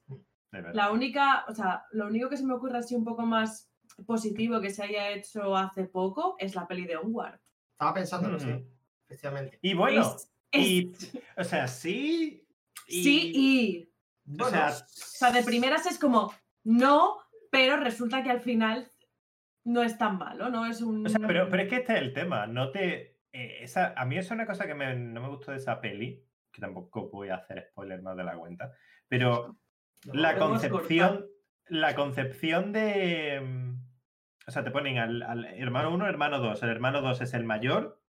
eh, mm, vive por y para su caravana y sus fantasías. Y, y sus partidas de rol. Que mm, sí, prácticamente te lo ponen en la cara. Y todo, o sea, el resto de personajes habla como el otro es un perdedor porque bueno, no trabaja, está todo el día tal, bla, bla. Mm. Y al final, o sea, al final de la peli, o sea, durante el transcurso de la peli, o sea, te. O sea, como que la propia peli hace el esfuerzo de que los conocimientos eh, de fantasía sean útiles, lo cual es una cosa muy concreta de la peli, y aparte que la persona, el personaje como en sí, de verdad se note que es, que es una buena persona, que no tiene nada que ver una cosa con otra, que te puede gustar lo que sea con lo otro. Pero el personaje no deja de ser el típico friki que vive con su madre, que mm, solo que no hace nada por su vida. Y esa concepción en ningún momento en la peli ni, ni- ni cambia ni, ni nada. Y eso es lo que un poco más es como, bueno, vale, sí, el, el personaje no es un pedazo de mierda, pero eso no ha ayudado a ese sentido. El personaje claro. me gusta, pero el- la, la situación es exactamente la misma que la de antes. Porque eso la peli no, de eso va la peli, así que eso no cambia. Hablando de, de- eso, o sea, de, de dónde encontramos rol en, pelis y demás, de que esto es más bonito, aquí se ve mejor, peor. Yo creo que el, el- grandioso ejemplo, o sea, el ejemplo por antonomasia de esto es rol bien hecho, quitando esa concepción de frikis, alejo de la sociedad, etcétera, es Critical Role. O sea, A ver, cuando tú coges a un puñado de, actor de actores de doblaje y los pones delante de Matthew Mercer, que también es actor de doblaje y además es Jesucristo, por- y no solo por los pelos, cuando tú creas esa- esa- esas sesiones, empiezas a retransmitirla, la gente empieza a verlo, empiezan a tener más pasta para hacer mejor, con mejor calidad de micrófono, etcétera, como la mierda que no monta aquí, cada vez más y más y más, y todo, todo me, me mejora muy fuerte y va a más grande. Y ves como eh, esas personas pues tienen sus vidas, tienen sus carreras, etcétera, y no son este estereotipo nerd del que estamos hablando. Esto es el ejemplo. O sea, le dices esto a alguien a la cara, es como, ¿lo ves? Se puede ser normal, entre comillas. Como, no hace falta ser un renegado de la sociedad para poder jugar a esta mierda. Podemos todo el mundo jugar a esta mierda y pasarlo bien porque va de esto. Yo quiero hacer dos aclaraciones ahí, y es que además de eso también tiene una cosa muy bonita que es eh, mostrarte que el rol es un espacio seguro, porque eh, hay gente de todo tipo, o sea, no son señores heteros jugando para nada, ni siquiera son heteros todos jugando, o sea, quiero decir, y, y se tratan temas y, y en las partidas, o sea, pasa de todo, no hay, está ese respeto del que hablábamos antes, eh, y una cosa que solo puntualizar, el este de se puede ser una persona normal para jugar, creo que también ahí podemos estar echando leña al fuego de, del estereotipo de, de nerd que es una persona de, "Ah, no, es que esta persona es así, entonces es como que puede haber una persona que su vida sea el rol, que su vida sea los videojuegos, que no se eh, relacione tanto con la gente, tal, que sea más introvertido, más eso, más outcast, y no por ello es menos normal o no por ello está mal que sea así. O sea, que también porque muchas veces lo vemos con esa visión de, de ser algo negativo, pero eso también, o sea, puede herir a gente que sea así y se esté sintiendo que ese es como, no, o sea, simplemente no es que, no es solo que se deje de representar así porque se esté representando como algo negativo la figura, sino quitar esa negatividad a la gente que es así, porque es que no tiene nada de malo. Claro, claro. Pues es- esa es la de- De hecho, es eso, normal. eso es bien explicado lo que yo he nombreado durante 10 minutos sobre el personaje de Onward. Quiero decir que hay muchos, Claro. hay muchos tipos de personas que juegan a rol, hay muchos tipos de personas que juegan a videojuegos y seas como seas, ya sea un hobby para ti eh, puntual, ya sea tu vida, ya quieras meterte a, a competitivo o dedicar tu vida a masterear rol y luego hacerte tus homebrew mm, libros y cosas, ninguno de esos perfiles, ningún perfil de nada tiene que ser o se tiene que, que ver como un perfil eh, malo. Sí, al final, es que si tú como ser humano eh, eres un cacho de mierda o no, o sea... Que si eres un nazi, pues es un perfil malo. Entonces Claro, ya está. Pero la gente. Pero ser un outcast, ser introvertido, eh, lo que se considera en- no normal en, el en los medios.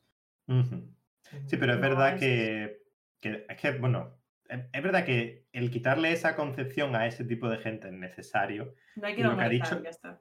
Claro, claro. Y lo que ha dicho Ale de que gente como Critical Role, que son famosos prácticamente todos en, en- en esos ámbitos, o a lo mejor alguien más generales, pero el que esa gente, ese tipo de gente, eh, ponga a la, porque es totalmente público, de hecho es ultra público lo que hacen, y de cara al público todo el mundo sabe con que mire media cosa. De hecho, a día de hoy yo creo que buscas cualquiera de la gente que juega y te sale más Critical Role que su carrera.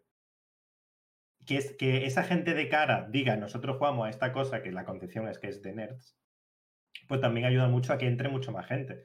De hecho, quinta edición ha sido un influx bestial de, no solo de gente, sino de toda esa gente que por alguna razón, como ya hemos, eh, eh, Elena ya Babi ha, ha tenido esa, esa experiencia y han tenido gente que tengan tenido experiencias similares, a- al ver a gente que decir, vale, esto no tiene por qué ser así.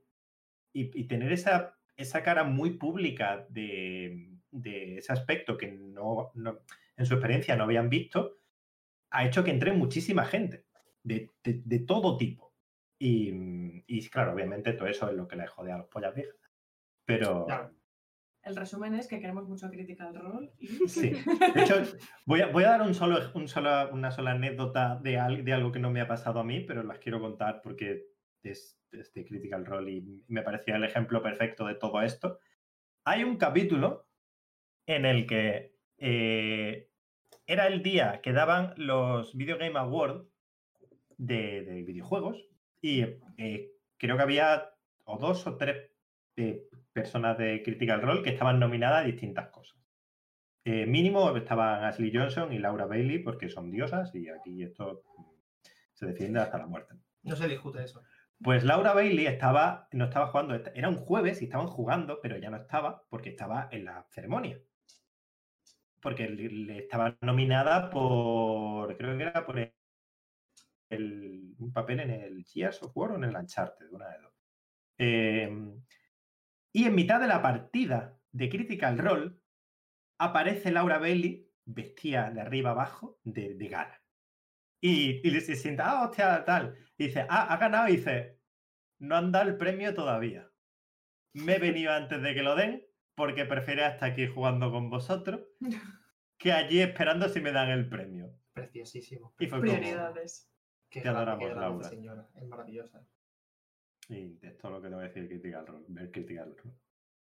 Sí, resérvate la tarde. No hace falta que veáis eh, las campañas largas, tienen one shots muy divertidos. Yo recomiendo mucho el, de los, el del Instituto de Monstruos. Es, ese one shot es muy, muy divertido. El de, el de Laura de Harry Potter también. De hecho, eso, bueno, Poco a poco al pozo. ¿Qué, cosas recomendaríais para gente que quisiera? Porque es verdad que una cosa que no hemos mencionado, porque a lo mejor los que estamos aquí nos podemos no tener problemas, es la barrera del inglés, pero yo conozco mucha gente que eso es un problema. De hecho, una, la- una de las personas que me metió en el rol, realmente casi no ve crítica al rol, porque una cosa es leer inglés y tal, y otra cosa es la metralleta de siete personas hablando inglés, Mm. sin, sin, no, no una serie, una peli que hablan para que lo entiendas.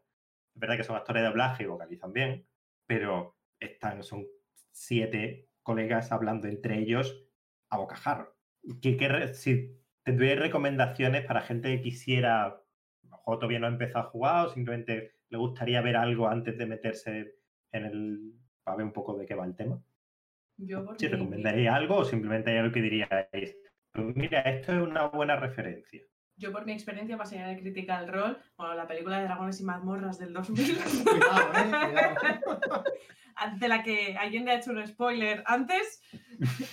No, pero ahora en serio, si, si tenéis gente que conozcan, que, que tiene campañas de rol, o sea, su grupo, lo que sea, pedir que, de- que, que dejen espectar. Porque a mí me ha ayudado mucho a, a esto, a tener la confianza de volver, el hecho de espectar Everron.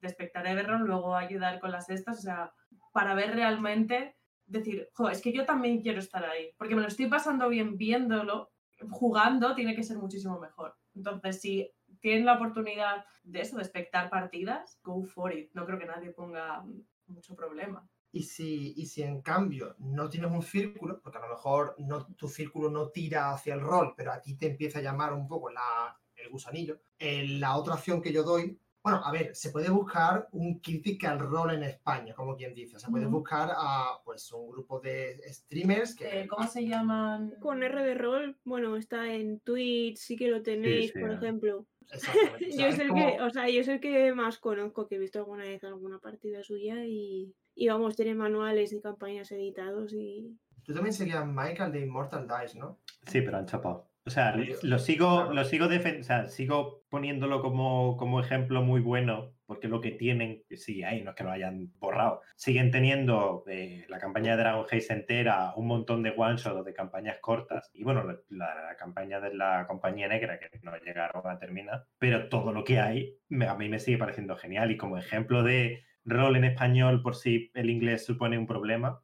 eh, me parece un buen ejemplo de, de, ese, de esa energía que para mí debería transmitir una, una partida de rol, una mesa de gente jugando, de buen rollo y de gente pasándoselo bien, que lo veas y que la situación puede ser terrible, o sea, que estén haciendo atrocidades en el sentido de aquí está la ciudad ardiendo de fondo, pero si la campaña que estéis jugando es así y todos estáis en el mismo esto y estáis para los jajas, puede ser una campaña más seria, pero en ese sentido de, de, la cohesión de grupo de esto es lo que para mí es lo más importante del rol, de que todos estemos aquí pasándolo bien y que cuando se termine la partida haya buen rollo.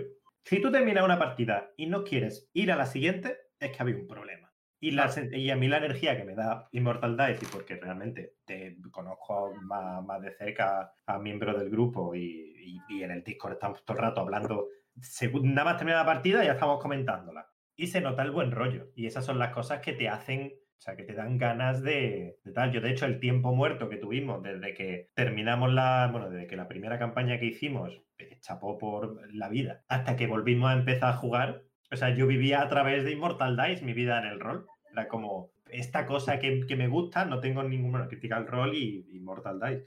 Era como no tengo más de dónde beber de esto, hasta que nada más de verlo, de verlo, es como, mira, yo quiero jugar ya. y, y, si no te da esa sensación una partida, mmm, bueno, más que poner el ejemplo malo, voy a poner el bueno, que es esa Immortal Dice da esa sensación que a mí me gusta, ir a verlos, aunque ya estén chapados, y si no, ir a ver otros que sigan emitiendo si queréis, pero uh, no puedo poner ejemplo. De hecho, eh, te cojo dos cosas que has dicho. Cuando estás en ese punto en el que ya empiezas como a interesarte, te quieres meter, pero a lo mejor se lo comentas a tu grupo de amigos y ninguno quiere meterse contigo a esto, o, o no encuentra, como también decía Allende, ¿no? Eh, quedamos una vez a la semana, pero al final no puede porque este falla, el otro falla, así que, o sea, hay muchas imposibilidades realmente que te llevan a montar una partida no diaria, sino semanal o periódica. Una partida periódica de, de un juego de rol, ¿sabes? Pero si no encuentras en tu círculo ninguna forma de hacerlo, yo recomiendo muy fuerte el entrar en un club, en un club de rol. Porque la gente que lleve el club, que son los que van a hacer de máster,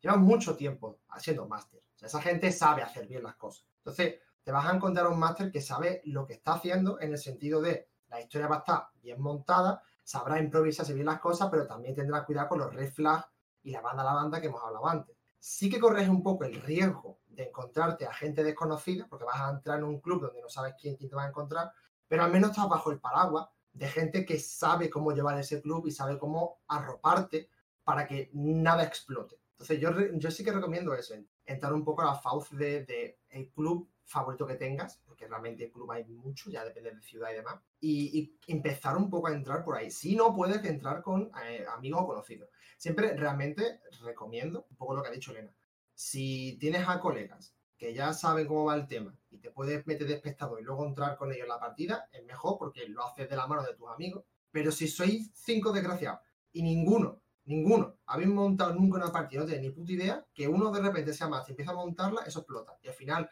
acabas teniendo una experiencia de uno, dos días horrenda y dices, esto es una mierda, qué asco, porque la gente dice que esto es bueno, qué rollo, y empiezas a echarle mucha mierda a esto. Es siempre mejor entrar de la mano de alguien que sabe. Si es conocido, conocido, y si no, recomiendo el club, porque hay gente que sabe ahí lo que está haciendo. Como, como añadir a eso rápido, o sea, no tiene que ser un club físico, a día de hoy hay comunidades de rol a manojos con unas cosas, o sea, con... es relativamente fácil encontrar una comunidad que sea afín a ti de rol, en el que puedas ver si te mola o no el rollo antes de ni siquiera empezar a jugar. Que normalmente en grupos, o sea, tendrán grupos de disco, este tipo de cosas, en los que puedes ver un poco tal y conocer a la gente primero y, y luego ya meterte si, si eso a jugar. Sí, obviamente a día de hoy jugar en físico es una imposibilidad para la mayoría de gente. Y a la alternativa de jugar online, las comunidades de rol online, insisto en lo de encontrar a gente afín a ti por toda la retaila que llevamos hablando ya un rato, pero que, que está la opción del online que siguen siendo desconocidos, pero al menos te asegura dentro de un margen de que son gente que va a pensar como tú en, de, en aspectos muy básicos para jugar al rol. Y si no encuentras nada, pues te puedes meter en la parte de roleo del WoW. Ojo, ojo, es verdad. Ojo, Ojo, poca poca coña. tontería. Ahí también. Porque eso es una cosa que existe. En el final también es muy fuerte. De hecho, hay muchos memes de que un servidor en concreto es el servidor del roleplay y se le tiene un poco como, como, oh no, que Crystal es el servidor del roleplay, no me voy a acercar allí. Es como, bueno, también tenéis un problema vosotros juzgando a la gente. Yo creo que Eh, no estoy segura si en WoW hay servidor que sea casi. o sea, no es que sea eso, el pero- servidor, pero... Sí, sí, pero que esté mayormente dedicado a eso, pero incluso en cualquiera en que te metas, eh, en la zona de las zonas de mercado y tal, vas a ver gente roleando. Sí, no, yo me encontré tanto en el juego como en el final de entrar en una mazmorra y de que dos entren y estén roleando. A veces es gracioso, a veces es incómodo, porque no reporto por lenguaje soez porque no tengo yo tiempo suficiente en mi vida, pero, pero lo de subidito de tono se va de más. Que si lo haces tú en tus en, en rollo en, en una montaña y en, en- en colinas pardas, me da igual. Pero en una mazmorra, yo qué sé. No es el momento. Al final todo No se reduce a lo mismo, el respeto a la gente Claro. con la que estés jugando, Es en este caso, eh, que estén ahí, aunque no estén, digamos, en tu grupo, es gente que está jugando y que, y que si no estás susurrando al grupo, si estás Claro. hablando en público, lo van a ver, Sí, sí. Porque no, es que no, eso estaba en el, en el, en el chat Mm. de, de la parte. en general. Que si entráis cuatro a hacer roleplay en una mazmorra, montaron la parte, o sea, de hecho, me, me gustaría hasta verlo, solo por verlo, decir tal, pero no participar yo en esa mazmorra diciendo, Yo ahí no pero, entro. ta- pero tanqueas o ahí, ahí, ahí pongo los límites. yo oscuro, pero, pero hay que avanzar. Hay muchas situaciones, la verdad es que sí. De hecho, si, si mal no recuerdo, eh, también, no sé si me lo comentaste tú, Elena, o tú, Mike, la verdad es que ya se me va olvidando. Somos eh, la misma persona. ah, En ciertos aspectos. No. Eh, De hecho, la información que te llega a ti, La información que nos llega a cualquiera de los tres es información que ha llegado por los otros dos lados. sí, Es- así que Bueno, lo, a donde iba, si me permitís, No. ¿Quién te crees? estaba, estaba pensando. El tabernero en- este es un poco... Señor, no tiene que trabajar. Descanso ahora mismo, aquí echándome unas, unos cubatitas con vosotros. Tampoco seamos tan, tan estrictos, ¿no? ¿tú un te poquito has pedido algo de bebé? Y tú un vasito de agua. Pero si es el barman. Está de No, servicio. pero- O sea, no, no puedo beber, claro, estoy de servicio. Mucho eso. eso A lo que- que iba es a los foros de rol. O sea, que otra forma de jugar al rol, quizá ya un poco más antigua, es en foros. O sea, en un propio foro poniendo mensaje tras mensaje, donde eh, era muy arcaico. Yo recuerdo de, de Nico, que os decía antes, que eh, eventualmente, eh, no sé si llegamos a, al, al- al live, o sea, a, montarlo, o fue más una idea, porque hacía muchos años de esto. Pero la idea era eso, hacer, hacer una partida de rol mediante un foro que él tenía montado así un poco de, de jajas, donde él situ- describía la situación y cada uno poníamos como un comentario en el, yo que sé, 24 horas, 48, whatever. Pues yo hago esto, pues yo lo otro, pues yo no sé qué. Y el iba resolviendo. Entonces, como la forma más arcaica y más eh, primaria que se me puede ocurrir a mí de rol sería esto, que es Por como, SMS. pues, pff, verás. Mm, Yo me declaro culpable de haber estado en bastante... Eso sí, ¿ves? Eso es a lo que es D&D cosas así, no, pero foros de, de rolear sí. He llegado a llevar foros Autopista. de vampiros, vampiros contra hombres lobo, Yo no. de Naruto. Yo. Borutos Dat. Borutos da. ¡Oh, Dios mío! ¿Cómo, cómo gestiona? Bueno, Didi Allende. Ah, perdón, perdón. No, no, No, tira, tira, tira. Yo recuerdo comenzar en un foro que ya, pues no sé, muchísimos años, que no me acuerdo. Estaba en el instituto, ¿vale? Y era un foro que se dedicaba a lo que hoy conocemos como World War Bot de Twitter, que se dedicaba a algo así Mm. como a, a, bueno, pues a ir matándose entre naciones y tal, pero bueno, era una especie de facciones ficticias con, bueno, con división geográfica y territorial, pero bueno, cada uno tenía asignado pues su país y su economía y su tal, y cada uno tenía su política, pues política liberal y demás. El Sí, Catán de los foros. sí, estoy el Catán de los foros. Vale. Y a mí es que, a ver, en aquella época a mí me gustaba mucho la política. A mí, en en general, la política tengo que decir que es una cosa que me gusta. No me gusta la política actual, no me gusta tal, pero la política en esencia, la ciencia política me gusta, ¿vale? Que son cosas distintas. Y bueno, en aquella época, pues un amigo me dijo, oye, existe esto, nos metemos. Y dije, bueno, vale. Y fundamos nuestro país. ¿Cómo se llamaba? ¿Cómo se llamaba? Era el muro, era porque en aquella época estaba pegándonos fuerte con Juego de Tronos y nuestro país era el muro, ¿vale? Claro, claro. De hecho era, era, era Andorra, o sea, estaba... El muro eh, cubriendo a los youtubers. Entonces era un foro, o sea, no era, no, no era nada más, ¿vale? O sea, era simplemente pues ir actualizando, luego pues se fue actualizando con bots, se fue actualizando con un generador aleatorio de riqueza, de reparto de bienes, fue escalando más a algo tipo Risk, eh, también Esto es según- preciosísimo, por Dios. No, no, o sea, La verdad es que era muy guay, no molaba porque al final pues eso se llenó de nazis, ¿no? Por lo que sea. vinieron los nazis y se arruinaron todo. Porque, porque- Hostia, ¿por qué no me sorprende para nada? por lo que sea. Y bueno, estaba muy chulo porque al final pues lo que te encontrabas era a lo mejor que las Maldivas era todo Estados Unidos o algo así. O sea, estaba muy guay, ¿no? El foro a mí me gustaba un montón. Al final acabó pues como todo lo, lo que ocurre en el siglo XXI, bueno, siglo XX, siglo XXI, que es que lo acaba corrompiendo el capitalismo y ese foro se convirtió en un juego de navegador que hoy en día se conoce como Republic, que es Toma. básicamente eso. Lo que pasa es que ahora es masivo. Yo lo jugué un poquito después, pero no tenía la misma gracia. Y bueno, pues consistía eso, en que tú, el juego después, el Republic ya, pues consistía en que tú eras un ciudadano, podías trabajar, podías militar en un partido, presentarte a las elecciones, convertirte en presidente, ganar las elecciones, llevar a tu país a la gloria. Era básicamente la misma esencia que el foro, estaba lleno de nazis y bueno, Por lo pues que ahí sea. por lo que sea, lo que pasa es que, bueno, tú lo que esperas de, de un juego de navegador es que por lo menos allí eh, la moderación pues tenga un poquito más de peso. No. Entonces, son nazis, Entonces ahí ya cuando dijimos, no, no más, no más, no sé, llegamos a presidente, presidente y vice del país.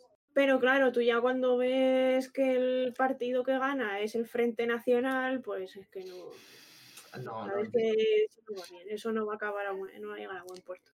Pero bueno, pues eh, Republic nació de un foro. No sé si alguien ha conocido Republic o ha jugado de Republic, que hoy en día sinceramente es una puta mierda de juego, no voy a, no voy a engañarlo, o sea, es una mierda porque además no tiene nada de diferencia con el sistema en el que nos basamos, en el que nos basamos, porque yo sinceramente si juego a un juego es para hacer las cosas que no puedo hacer en la vida real, como tener mi granja, como tener mi casa, como O sea, no sé, tío, un edificio. No juego para meterme todos los días y darle al botón trabajar, recoger dinero. Trabajar, recoger dinero así hasta que puedo militar en un partido, puedo presentar mi candidatura, dar un discurso y ganar elecciones, que puede pasar mucho tiempo. Entonces, sinceramente, creo que se ha desvirtuado muchísimo lo que es un juego de rol. Creo que hay más otras formas de hacerlo. desde luego. Che, pero qué interesante, no conocía nada de esto.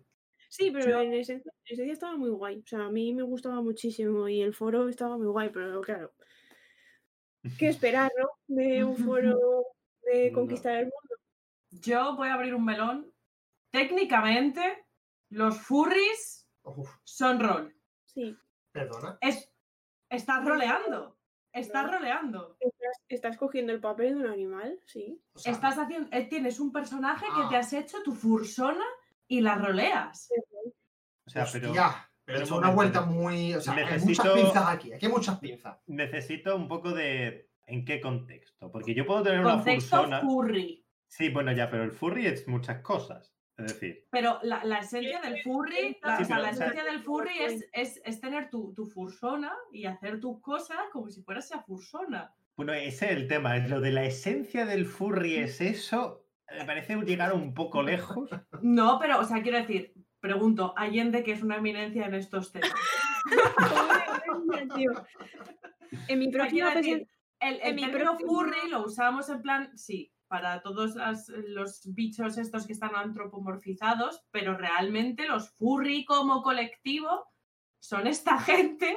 A ver, si, si, si son gente en físico que se disfrazan de furry y, y toman el papel de... Este es el tema, aquí, aquí estamos en el tema. Si tú te disfrazas de, de un cuerpo entero de estos de furry que te puedes encontrar en, en algún salón del cómic de turno, pero no representan ningún papel, simplemente eres tú vestido de perro man, Eso es un disfraz. es un disfraz. Pero si tienes tu fursona y estás haciendo de ese tal, ladrando o lo que sea, Ajá. eso es rol. Es roleplay. Pero tú puedes hacer exactamente el mismo roleplay sin disfraz. Y sigue Y así. sigue siendo Y rol. sigue siendo roleplay. Claro. Así que el furry intrínsecamente no es roleplay. Pero, Puede serlo. pero el furry Pero no tiene el este de hacer, de que seas O el papel de fursona. degenerado. Según, según la tribu a la que correspondas. Oh, oh, shit. En- pero no, Yo no, yo, yo de hecho estoy con Mike. O sea, en cualquier caso, el que tú te pongas un disfraz encima es un complemento a tu roleplay. Pero el, o sea, lo que haces es jugar al, al sistema de hay una tribu, este es el jefe, este es el otro. Entonces tú juegas a este sistema. El que te pongas o no el disfraz. Pero rolear es rolear. Claro, claro, exactamente. O sea, Sí, pero, Pero- o sea, es como el que, imagínate que yo hago, o sea, que es lo mismo, que me visto de, de algo y hago roleo de eso, pero es como realmente me visto de vampiro y hago roleo de que pertenezco a un clan de vampiro, de bla, Exacto. bla. Es lo que estamos hablando de los foros. Tú cuando estás en un foro, tú normalmente, en un foro de rol, tú estás representando ese personaje. No tienes ninguna finalidad como puedes tener en una campaña de día en día ahora. O sea, no tienes Sí. por qué luchar, no tienes... No hay, de hecho, normalmente no hay nadie que te esté controlando. Eres tú interactuando con otros personajes. Entonces, que yo entiendo que técnicamente si tú te creas una fursona es porque es como tu, tu, tu otro yo, tu otra cosa. Lo llevo sin decirlo al furro. El roleplay en el sexo, sí, ya está, ya hemos hablado, está ahí escrito, lo voy a decir. Tú estás tomando un papel, estás haciendo el papel que sea de lo que te excite, te atraiga, me da igual. Es lo mismo. O sea, quiero decir, un furro es eso. Estás haciendo un papel con una finalidad Bueno, sí, erótico-festiva. pero, la, la finalidad erótico-festiva es de la misma manera de que el furro puede no serlo y serlo, en la, la- en la erótico-festividad puede serlo sin furro, con furro o con cualquier otro. Hemos hablado de, de que si no haces roleplay es disfraz, pero si es disfraz y es otro roleplay y no es furro, estamos en las mismas. no, o sea, Pero hay que- algún furro que no haga roleplay en el momento en el que se pone, se convierte en su fursona. claro, es que ese, ese es el Es que punto. ese es mi este, ese es porque el punto que yo iba a decir. para mí es un personaje. Claro, no eres tú. Bueno, es bueno, cosa, sí, a ver, o sea- claro, si es, una, si es un personaje, claramente es, es algo. Pero bueno, es un poco lo mismo. O sea, tú te vas a un Claro. salón del cómic y pillas a cualquiera vestido de lo que sea y, Eso y no tú le hablas.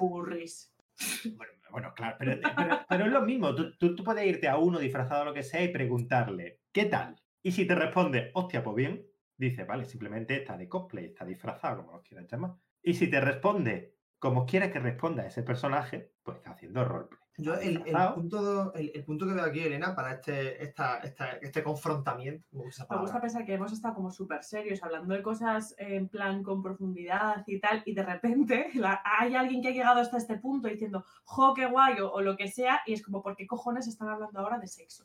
Era una Todo trampa. final- todo ¿Por qué final. cojones están la- hablando de fur? La hora y media anterior era trampa. a lo que iba. Que realmente eh, todo viene de la, la billactividad. O sea, una cosa es que nosotros desde aquí veamos a los furries, digamos si lo son o no lo son, pero la cosa es si al revés también se piensa. Es decir, Los furries se piensan que nosotros estamos roleando humanos. no va por ahí, los tíos, no va por ahí. Es decir, para, para nosotros, o sea, estamos hablando de que si tú ves a una persona que está haciendo el acting de furro, da igual que tenga o no tenga el disfraz, porque el acting lo está haciendo, que lo que importa es el acting y no el complemento, ¿vale? En cambio, en el punto de vista de un furro, de un furrista, me gusta esa palabra, furrista, diría que es necesario tener el disfraz porque dentro de sus reglas es necesario tener el disfraz, ¿vale? Dentro de su... Ah. eh, De su sistema. A eso voy. Es que, o sea, yo mismo me estaba buscando una posición para estar en contra, pero es que me he encontrado que no, que estoy a favor.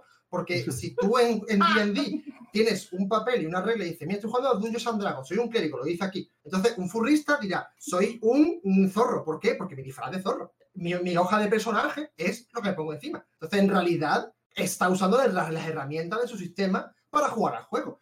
Y al igual cuando tú juegas a rol, hay momentos en los que tú te vas a beber agua y no te vas a beber agua como si fuese un bárbaro, bebes agua como un, un humano civilizado, porque hay momentos en los que no estás hablando como tu personaje. Entiendo que una persona que esté haciendo el furrismo, en algún momento, me- ca- casi hago que Elena eche agua por la boca y le pilla bebiendo justo Realizando el furrismo. realizando el furrismo. como concepto. Eh, pero es lo mismo, o sea, no va a estar 24-7 realizando este furrismo. O sea, tiene su traje, está jugando a este juego, Hombre, lo, pero lo tiene momentos que sí, ahora no. mientras estés jugando. A eso voy, claro. o sea, Mientras pero- dure el juego, por así decirlo. claro. El juego puede ser erótico festivo si quieres o no. Sí, sí, claro, exactamente. A ver, Claro, es- a, a eso iba yo. Yo aquí, el tema de meter el erótico o no, es como que mi argumento iba, iba por encima de esto. Si No, no, tú te sí, pero- puesto un no, lo mío sistema... ha sido para poner un paralelismo. Ah, entonces tira, claro. Pero entonces sí, sí, estoy de acuerdo, vale. Entonces yo me monto al carro de que los furros son jugar rol. Entonces, carro. Allende. Claro, es que tú estás asumiendo que esto es un juego. ¡Joder, chaval! Es que me cago en la puta. This is not a game. Yo creo que esto, a ver, yo creo que esto nos estamos metiendo en un terreno que, que nos supera. O sea, sinceramente, creo que esto es, pues son cosas que, bueno, que tenemos algo de noción básica, pero no somos expertos y no, no podemos realmente tener una opinión sobre sociológica real sobre esto. No, no podemos, no sé, podemos saber, podemos saber la epistemología de la palabra, la epistemología un poco del contexto, ¿no? Porque, bueno, porque al final, pues es eh, un juego, bueno, si, lo, si hablamos de esto en el contexto de un juego, pues es una fantasía y demás, pero claro, es un poco lo que decía antes Elena, que al final esto, pues cada, para cada uno puede ser una cosa muy grande, puede ser un juego, puede ser muchas Vale, entonces, cosas. ¿qué te parece si en vez de usar la palabra juego usamos la palabra actividad? Es Es que, que, bueno, actividad es algo que haces de vez en cuando. O sea, Ea. Pues a eso voy. bueno, pero, pero ese es el tema, que a lo mejor hay gente que vive su vida así. claro, Ya, 24-7. claro. Hombre, pero. Aquí, o sea, O sea, yo lo, he que- dicho, lo he dicho de por. o sea, Hay gente que es gilipollas la- 24 hay- hay- eso es verdad y eso no es una actividad. Verlo desde, o sea, por la Que no quiero coña y desde un punto, desde un punto, digamos, eh, sociocultural mainstream. Porque evidentemente ninguno de nosotros está metido al fondo en esta cultura furry. Entonces, evidentemente, hay muchísimo que no sabemos, pero sí que tenemos una percepción, como puede tener mucha gente o casi todo el mundo en internet, de esto. Y esa percepción de esto sería, es rol, es un roleplay. Igual que es roleplay eh, ciertas actividades de, en el sexo o en, de hecho. eh, o yo qué sé, o en entrevistas. Hay muchas entrevistas en las que se te pone una situación de roleplay. Lo que pasa es que tú sí haces de, tu- eh, de ti mismo, pero la otra persona no. De hecho, Mm. haces de ti mismo en la posición de En trabajo en la que vayas Sí, a. sí, bueno, pero. Pero, sí, pero sí, verdad, yo- verdad. O sea, es más allá de- del juego de lo que concebimos como rol, Sí. sino que es eso, que hay muchos, no sé, hay otros ámbitos donde al final ha, ha calado Al final es un teatrillo. O sea, en cualquier lugar donde puedas hacer un teatrillo lo podrías asimilar a un roleplay. técnicamente. Yo he estado toda mi adolescencia haciendo rol porque llevaba un grupo de teatro. De hecho, de hecho, eso es un, un tema que, que me gustaría simplemente tocar, porque eso ya es otro huevo llamado videojuego. Pero el concepto de RPG, Roleplay Game, o sea, en, en- a los juegos de como D&D se los considera Tabletop Roleplay Game, TTRPG. Eh, TTRPG. Eh, y eh, de hecho es la única cosa que me hace gracia porque se llama Tabletop R- Roleplay Game. Cuando hay juegos de mesa de rol que no. O sea, porque hay con tablero y sin tablero, pero que son los que realmente me parecen que son rol, en el sentido de que roleas un personaje, haces el rol de un personaje. Pero ¿alguien me recuerda al último videojuego que ponía RPG y de verdad hacías eso? Porque. El WoW. Red Dead Redemption. Pero tú no roleas un personaje. Tú eres controlas. un personaje. La personalidad de ese personaje, tú controlas el personaje y vives el mundo y la vida a través de ese personaje. Y, y el- el- tú no tienes control dentro de lo que cabe de. No, no de la historia, sino de del cómo tú interactúas, de cómo tú respondes. O sea, no hay. Tú no estás jugando un rol, estás viendo la vida a través del ojo de otra persona. Pero puede ser bueno o malo. Y en función de tus actos cambia el mundo. Como en Mass Effect. Yo Vale. supongo que en videojuegos, dado el medio en el que es, en el que puedes tomar unas decisiones u otras, depende si el juego está Sí, Tiene esas- tiene esas- esas mecánicas. Evidentemente tú en un videojuego no es lo mismo que jugar con gente y no, no eres tú, simplemente tú Sí. estás representando un personaje, más bien estás controlando un personaje. Supongo que se refieren, o sea, se centra más en el término video, el- se centra más en las mecánicas que tiene Claro, pero- ese juego. Es decir, yo qué sé, pues los el tipo de combates, los combates por turnos, que haya una party, no sé cuánto, pero Ujú. normalmente tienes un grupo al que tú manejas con roles distintos. Niveles, experiencia, estadística. Claro, pero e- e- ese, es un poco eso, porque no me quiero meter en ese fregado, porque eso Mm. ya es más videojuegos que rol, pero es ese concepto en el que, sobre todo porque una cosa que he notado, que el, el rol japonés es el que, con esa concepción que tenemos de RPG, de numeritos, niveles, eh, mm, combate por turno, bueno, lo que sea, y el rol occidental sí que suele tender un poco más a todo lo que un videojuego puede ofrecerte en roleplay, en que tú representes, o sea, por ejemplo, ahora mismo estamos con el Baldur's o los, de los Divinity dentro de lo que cabe, pero son juegos, el Skyrim, que los juegos occidentales se suelen centrar un poco más en el intentar darte esa sensación de roleplay, de que tú no eres nadie, no eres nadie en el sentido de que el personaje eres tú, que no es un personaje predefinido en la historia. Que tú lo moldeas. Claro, frente a el típico RPG japonés en el que este personaje, esta es la historia y para adelante. Y que los dos se consideren RPG es lo que me hace gracia. Porque en el concepto de role-playing game hay algo que se ha perdido por el canal. claro.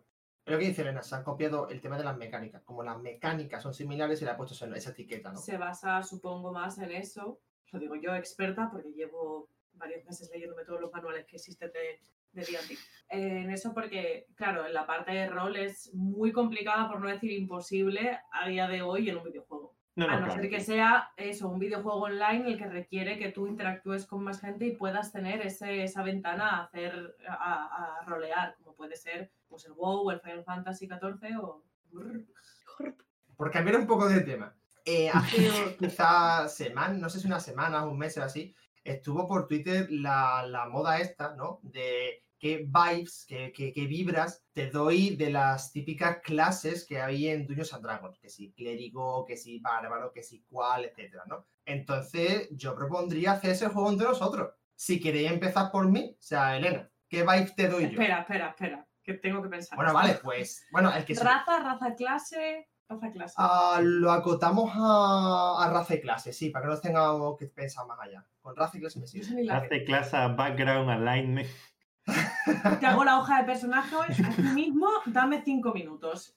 Te dije algo y yo no recuerdo lo que era. Claro, es que tiene que ser por personalidad. Podéis hablar cualquiera de luz. Es clérigo. Ok, ok, un clérigo, vale. ¿Alguna, o sea, de, de desarrolla? Justifique su clérigo- respuesta. Eres clérigo, uno, porque eh, sirves copas. A ver, sí. No puedo decir que no. ya está. A ver, eso es lo principal, pero dos, porque tie- yo creo, ¿vale?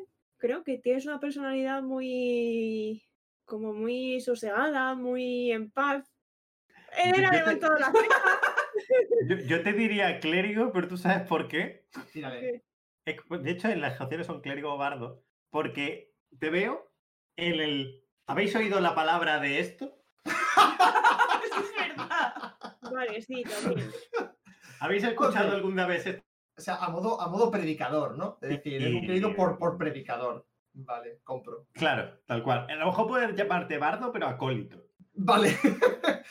Me- vale. compro. Yo estoy de acuerdo en lo de. Una de mis opciones sería Bardo, el, de, el del colegio de, de la elocuencia, Guau, también compro. porque la labia, chaval, la labia. Eso, no puedo Pero mi otra opción, por mi experiencia viviendo contigo, sería artificiero. Pues, pues, pues sí. Porque MacGyver. siempre, siempre estás haciendo algo, montando algo, siempre tienes algún proyecto por hacer. Mm, sin ir más lejos, eh, arreglaste la, la pistola muerta de Nerf. Es verdad. De hecho, al principio cuando te conocí te hubiera dado bardo, pero a día de hoy yo te diría que artificiero. Mira, eh, Y de raza mediano. No tengo pruebas, pero tampoco dudas. Porque son súper alegres y, y- y son como muy buena gente. No sé. Un Vale. Mira, ahora, ahora que dices eso de, de, de artificiero, como que me ha, me ha recordado a, a una cosa como muy concreta, ¿no? O sea, los artificieros crean cosas. O sea, para, para quien no sepa lo que es un artificiero, es algo así como un mecánico. Crea y repara cosas, ¿vale? Mago mago. Pero- Mecánico mago. Mago mágico. Sí, claro, o sea. Mago, mago. Es Iron Man. Mm, Sí. Pero sí, sí. Iron sí. Man mágico. Iron Man mágico, digamos que sí. ¿no? Puede ser- puede ser una puta Pero yo lo estaba llevando a, a un salto más, ¿no? O sea, si tú coges a un, a un, a un artificiero, ¿no? Y diría, ¿qué sería un artificiero en la sociedad actual? Tú dirías que es un ingeniero. En el sentido de que hace cosas con cacharros. O sea, estoy dando una vuelta con lo que lo estoy flipando Sí, a donde no voy a ir, pero bueno, llegar, porque pero- no soy ingeniero. A donde iba es eh, que yo tengo muchas ideas de ingeniero. En el sentido de, si colocas esto aquí, lo pones esto acá para que se sujete y tal, te, te- te funciona el cacharro. Y concretamente, el ejemplo que tenía en mente fue el de. Esto, esto es muy concreto y muy tonto, ¿vale? Se me olvidó sacar un, un tupper para comer. Un tupper congelado. De no sé qué sería, de boloñesa o algo así, ¿vale? Y digo, yo me quiero hacer unos espaguetis con boloñesa, pero se me ha olvidado descongelarlo previamente. Entonces digo, ¿cómo hago para descongelarlo rápidamente? Dado que debo de comer ahora, porque tengo mi pausa para comer en el trabajo y no puedo estar tres horas esperando a que se descongele el puto tupper. Entonces, yo cojo y digo, vale, pues voy a poner una olla a fuego, le echarle agua, echar la pasta, que toca hacerla. Y claro, cuando uno hace eso, la pasta, se, o sea, el agua se evapora y echa calor para arriba. Pues si pongo el tupper encima de la olla, el mismo vaporcito va haciendo que esto se descongele. Pues este tipo de ideas de bombero son las que yo veo que tendría un artificiero. Por eso, mm, cuando me lo has dicho, me ha recordado justo a esto. Es como, compro. compro artificiero como, como animal de compañía. Yo tengo muy claro el de Allende.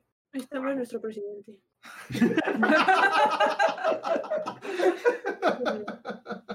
Allende sería druida. No será por los furry. No, ¿Por qué tío? druida. ¿Por qué? Porque es una obsesa de las plantitas. Bueno, la verdad es que viendo que detrás suya, para quien no lo pueda ver, hay tres fotos de flores, o sea, tres cuadros de flores. Y que le gustan los animalicos. Y que nos hemos recorrido un museo de ciencias naturales en Manchester. Yo creo que Allende, Allende sería druida. La veo. La veo transformándose en un puto T-Rex. O sea, a ver. Si pudiera, lo haría. Sin nada furro, en plan. Sí, pero lo primero. Y hablando con las, y hablando con las plantas. Dime lo, que. pri- lo primero, lo primero que ha dicho el tabernero ha sido por Furry. Bueno, Lo ha preguntado. No lo la- ha preguntado, lo ha firmado, ha dicho por Furry. Yo he preguntado muy mal. ¿Tú qué dices, Mike? ¿Tienes algo en mente? Mm, por, la, por los vibes de primeras, porque tampoco. Por los baños de Claro. primeras, como que ya Claro, una claro. hora tarde porque me he dormido. Otra mediana. mm, No, claro, eso desde luego. Eso, eso. Yo creo, que, yo creo que somos todos medianos, así que esto es la vida del hobby. En Sí, realidad, sí, yo, yo compro esa idea. Yo Allende me estaba, pegaría Ranger, en verdad. yo estaba pensando y Beastmaster, pero con los conejos. voy a ser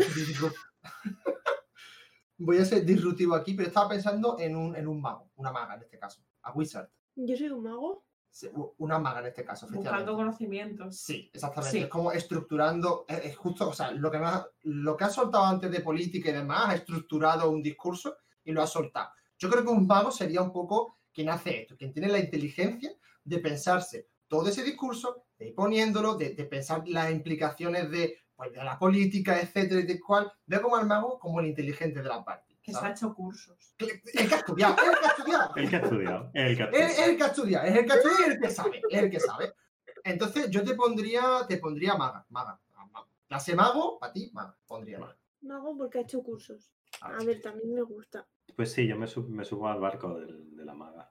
Elocuencia, ¿ves? Si es que al final Bardo... Y es que ya está, es que no. Es, es artificiero que multiclasea bardo. Eh, vale, ahora sí, entonces, eh, Mike, tú decías de Elena. Pues que ahora que has dicho eso, la verdad es que. Eh, dame una maga. Elena es maga. Eh, maga. Sí. Eso Soy es la única una, de los cuatro que sabe tirar con arco. Que es como una, es una Eh, maga. Discrepo. ¿Sabes tirar con arco? Claro que se tira, tengo un arco. Claro que se tira con arco. Yo esto no lo sabía. Sí, pues, pues ya lo sabes. ¿Y por qué no Pues ya lo explicas? Pues ya lo sabes, pues tengo un arco. Está en ronda. Pero sí. Va, maga o. Maga y Ranger. Como Multiclase. una, pa- como un- una Power Ranger que tira magia. Elena es maga. Una maga. Como pues, es una biblioteca. Oh. así que- Clérigo. Clérigo. De hecho, no, de, sería más clérigo, porque sería Sí. como la, la Keeper of the, of the Knowledge. Exacto. Elena es clérigo. Sí. De esto que No, entras en, en su templo y es una biblioteca infinita. De esto de que literalmente no ve el final y ella siempre está andando por los pasillos, pero, pero tú le preguntas y se sabe, no, no, el libro está allí. Ah, no, no, que no, no hace falta ni que te lo lea, que ya te digo yo lo que pone. Y te hace un té. Y te. No, eso por supuesto. Eh, buah, es que generali- Sí, sí, yo me, me monto al carro del clérigo, ¿eh? O sea, to- totalmente. Aurora soy yo. Eh, ¿Dónde acaba el personaje y empieza la persona? Vale, pues yo de Mike, claro. ¿Y de, y de raza? Porque no estamos diciendo. Ay, de al final se nos ha ido lo de raza a la mierda, es verdad. Hemos llegado a la conclusión de que todos medianos de verdad, porque no sé yo. A mí la verdad es que Allende no me pega de mediano. Estamos, ¿Qué desorganización? Aquí saltando de un lado para otro. Bueno, en fin, la vida. ¿Pero qué es esto? Buah, qué poco profesional. También podría ser semi-elfo. Es muy elegante ella. Que yo soy elegante. Que mora va esta chica siempre. Pero es un, es un, es un, es un elegante dejado, por eso he dicho semi-elfo. Porque tienes este de que tienes cositas, en plan, o sea, tienes muchas cosas que, que son como detallitos muy bonos, en plan los colgantes, anillos, cosas así, pero luego está el día que no te apetece ponerte algo y ponerte el chándal. Entonces está el, la humanidad ahí del, del semi-elfo. La humanidad dentro del elfo.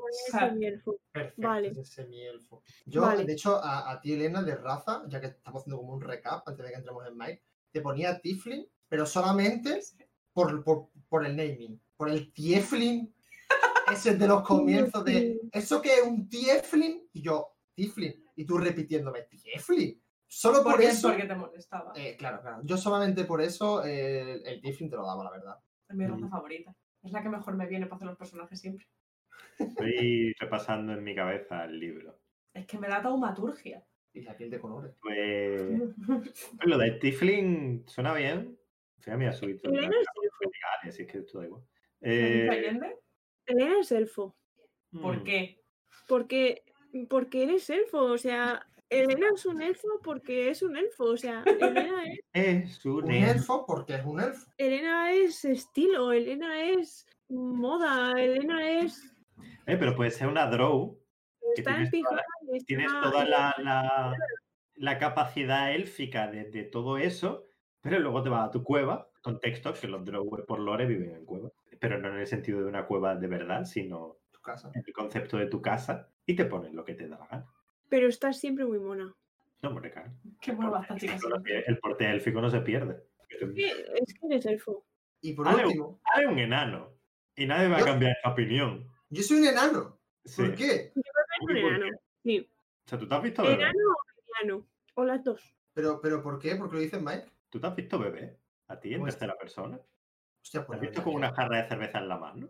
Pero los medianos Hostia, también. pues, Claro, bueno, sí, eso es verdad. La verdad es que no me he visto. Eh, Es que me ha, me ha chocado porque es verdad que no me he visto beber Pero los enanos son más gruñones que los medianos. Hombre, pero hay enanos felices. cuando beben. Pero no, pero es verdad que los medianos creo que tienen una personalidad más apacible, más. La verdad Vale. es que Druida también hubiese sido clave para ponérselo a, a Allende. ¿El qué? Druida para Allende también hubiese sido clave. El, que- el que te has dicho. Druida. Claro, por los perros y demás. No solamente para flores, sino por el perrete. Total, conejos. Mediano enano. Medio enano. Medio Soso. enano. Medio enano. Para Mike, yo estoy un poco condicionado. Porque, claro, por Everron, por la partida que tenemos de Everron, en mi cabeza Mike es un gnomo eh, artificiero. Pero eso es Sindri. no Pero claro, claro, a eso voy. Eso es su personaje que es Sindri. Pero me cuesta saltar esa, esa ¿Dónde está barrera. la línea que separa- me separa a mí así? Mm, Es, que- es es que- muy es que fina. esa, esa es la cosa. Es muy fina. Esa es la cosa, es que esa línea es muy fina. Pero igualmente, o sea, en mi concepción del gnomo no es el que tiene Sindri. O sea, Sindri es un paranoico y, y todo le da miedo. Básicamente esto es Sindri. Pero para mí un gnomo tampoco es eso. Un gnomo también puede ser eh, risueño, jiji, jaja, hablar Sí, rápido. Lo de Sindri es que, o sea, simplemente ha sido el desarrollo natural Ah, claro. por la partida. Sí, sí, o sea, sí, sí. Yo no, no, no hablo de Sindri ahora, sino hablo de lo que a mí me transmite un gnomo. Entonces, claro, es como, ¿qué cojones te pongo? O sea, estoy, estoy ahí un poco de- debatiendo, ¿no? Un De... gnomo, pero otro gnomo distinto. Es que es complicado, Es que ¿eh? es complicado, es complicado. Vamos a empezar por la clase, que parece más fácil. Yo sé que me pondría. Espérate, déjame, déjame adivinarlo.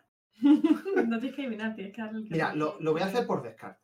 Clérigo no me pega, por ejemplo. Ah, no, yo me refiero de raza. Bueno, de, de, de clase todavía no lo he pensado, pero tú dale. Clérigo no lo veo. Tengo una en mente, se está desarrollando la idea.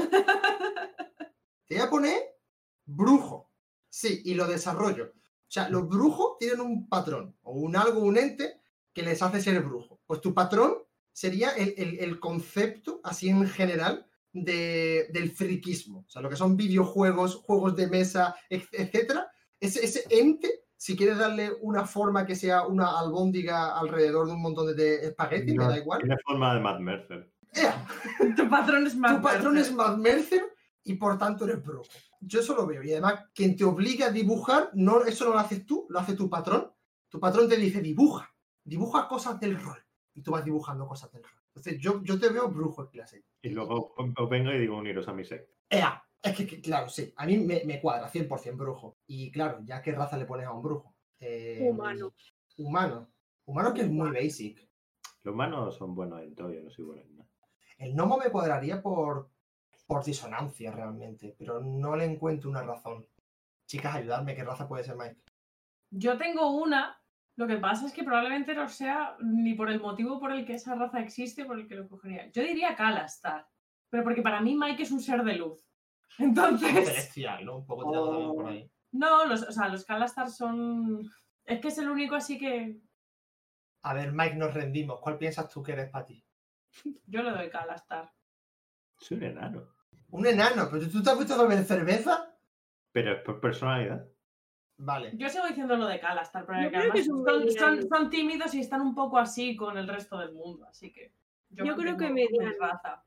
También, mediano también lo compro. Mediano un poco enfadado con la vida. Mediano Bilbo Bolsón. Claro. Que sí, es como sé eso. Mediano grumpy. Mediano ganapiés.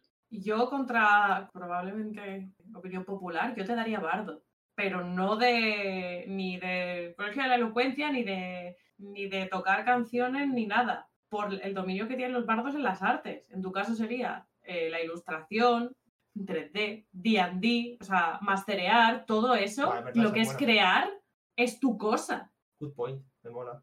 te guste o no. Y además, cuando, o sea, cuando hablas y cuando cuentas algo, lo, lo haces siempre muy bien y dan ganas de escucharte más. Esa es muy buena, de hecho, porque gran parte de videojuegos y series que yo he ido viendo son por recomendaciones de Mike. Y cuando tiene el sello de aprobación de Mike es porque es puñeteramente bueno. También sé Es lo que no recomendar. Eres un calastar bardo y yo de este burro no me bajo. Cada estar medio enano. Medio cada estar medio enano. Cada eso sigo diciendo, los calastars son como súper raros, one in a million. Yo, yo tengo una, una, un- una, no sé cuál es la palabra una reclama a Wizard of the Coast con los Calastar. ¿Qué sentido tiene que los Calastar solo sean humanos?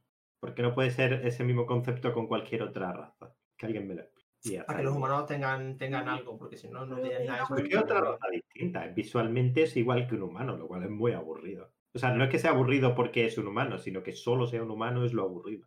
A lo mejor es algo de la reproducción.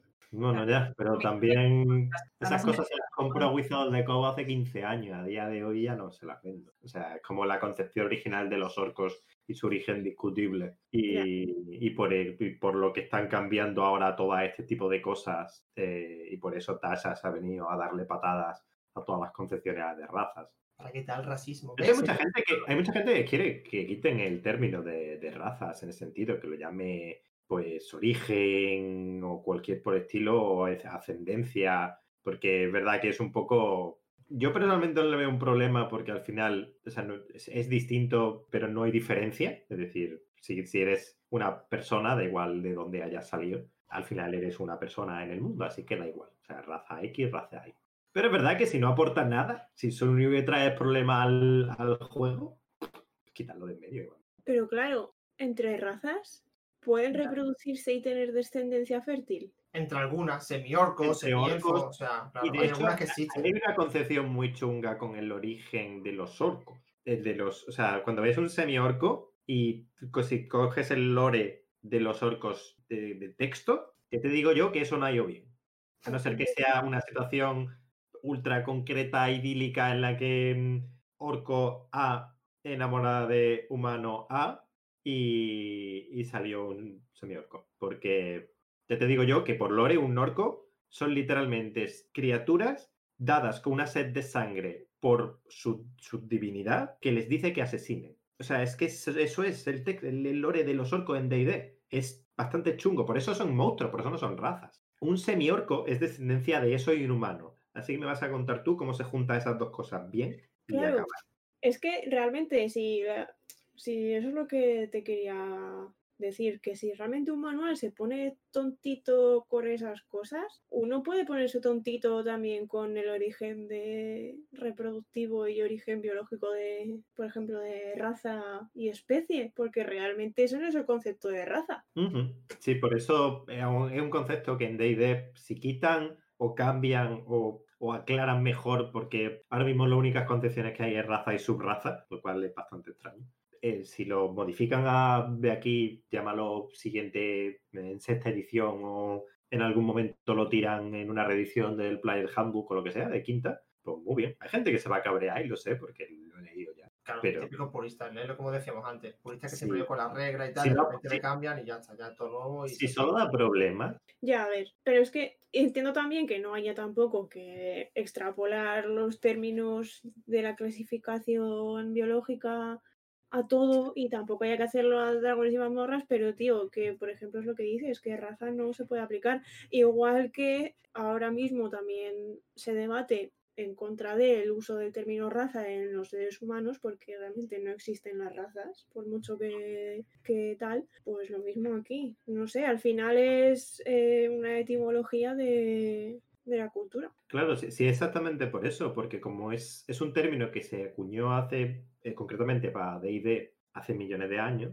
eh, y se ha mantenido por, por consistencia. de lo que está acostumbrado y puedes tener una concepción positiva o negativa o neutra del, del término, pero al final a día de hoy el que es porque viene de lejos. Claro. Lo que pasa es que antes en ningún momento se han sentado a ver, a plantearse si podía ser un problema o no, frente que ahora en Wizards hay gente delante que se, se ha sentado un día o al menos está escuchando a la gente que ha entrado y le está diciendo, oye, ¿y si esto habéis mirado alguna vez o cuánto, hace cuánto que no miráis si esto está muy bien o no? El tema es ese, lo que tú dices, que si ahora hace más o menos daño, pues mira, se revisa y no pasa nada. Si tú- cuando tú vas a jugar, cuando tú quieres el personaje, que en el cuadrito donde pone raza ponga otra cosa, no te afecta en absolutamente nada. Eh, Bueno, ¿escucháis, eh, escucháis ese ruido, ese sonido? Eso, eso, eso indica que, que- que ya el bar tengo que ir cerrándolo, porque si no, bueno, está feo por, por- por el tema de que hacemos mucho ruido, los vecinos pueden estar molestando y tal y cual.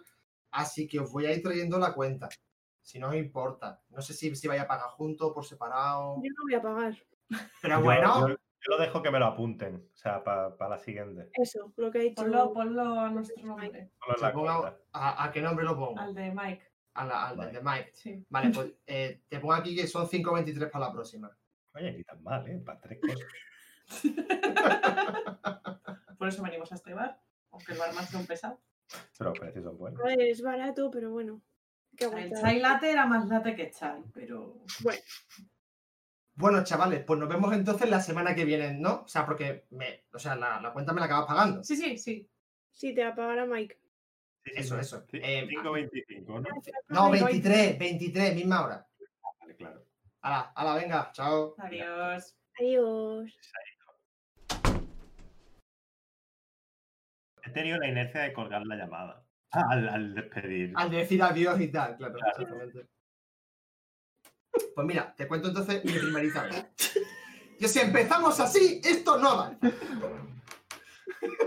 Decimos de que vamos a hacer de editar esto, pero yo, pero yo me veo esto yendo a palo seco. Así No, puesto en Evox. Plop. Toma. Claro. Me acabo de dar cuenta de que en ningún momento nos has presentado ni has dicho los nombres de nadie. Ya, sí, yo también me he dado cuenta. es verdad. Sa- ¿Sabes qué otra cosa me he dado cuenta? Que no hemos explicado lo que es el rol. Igual que nos esté escuchando en plan, ¿qué están hablando esa gente? Es otra cosa que también me. Que también me ah, sí, como. Puedes hacerlo ahora y lo corto y Por- lo pongo al principio. Este cacho también en el que como explicas que se nos ha olvidado hacer esto.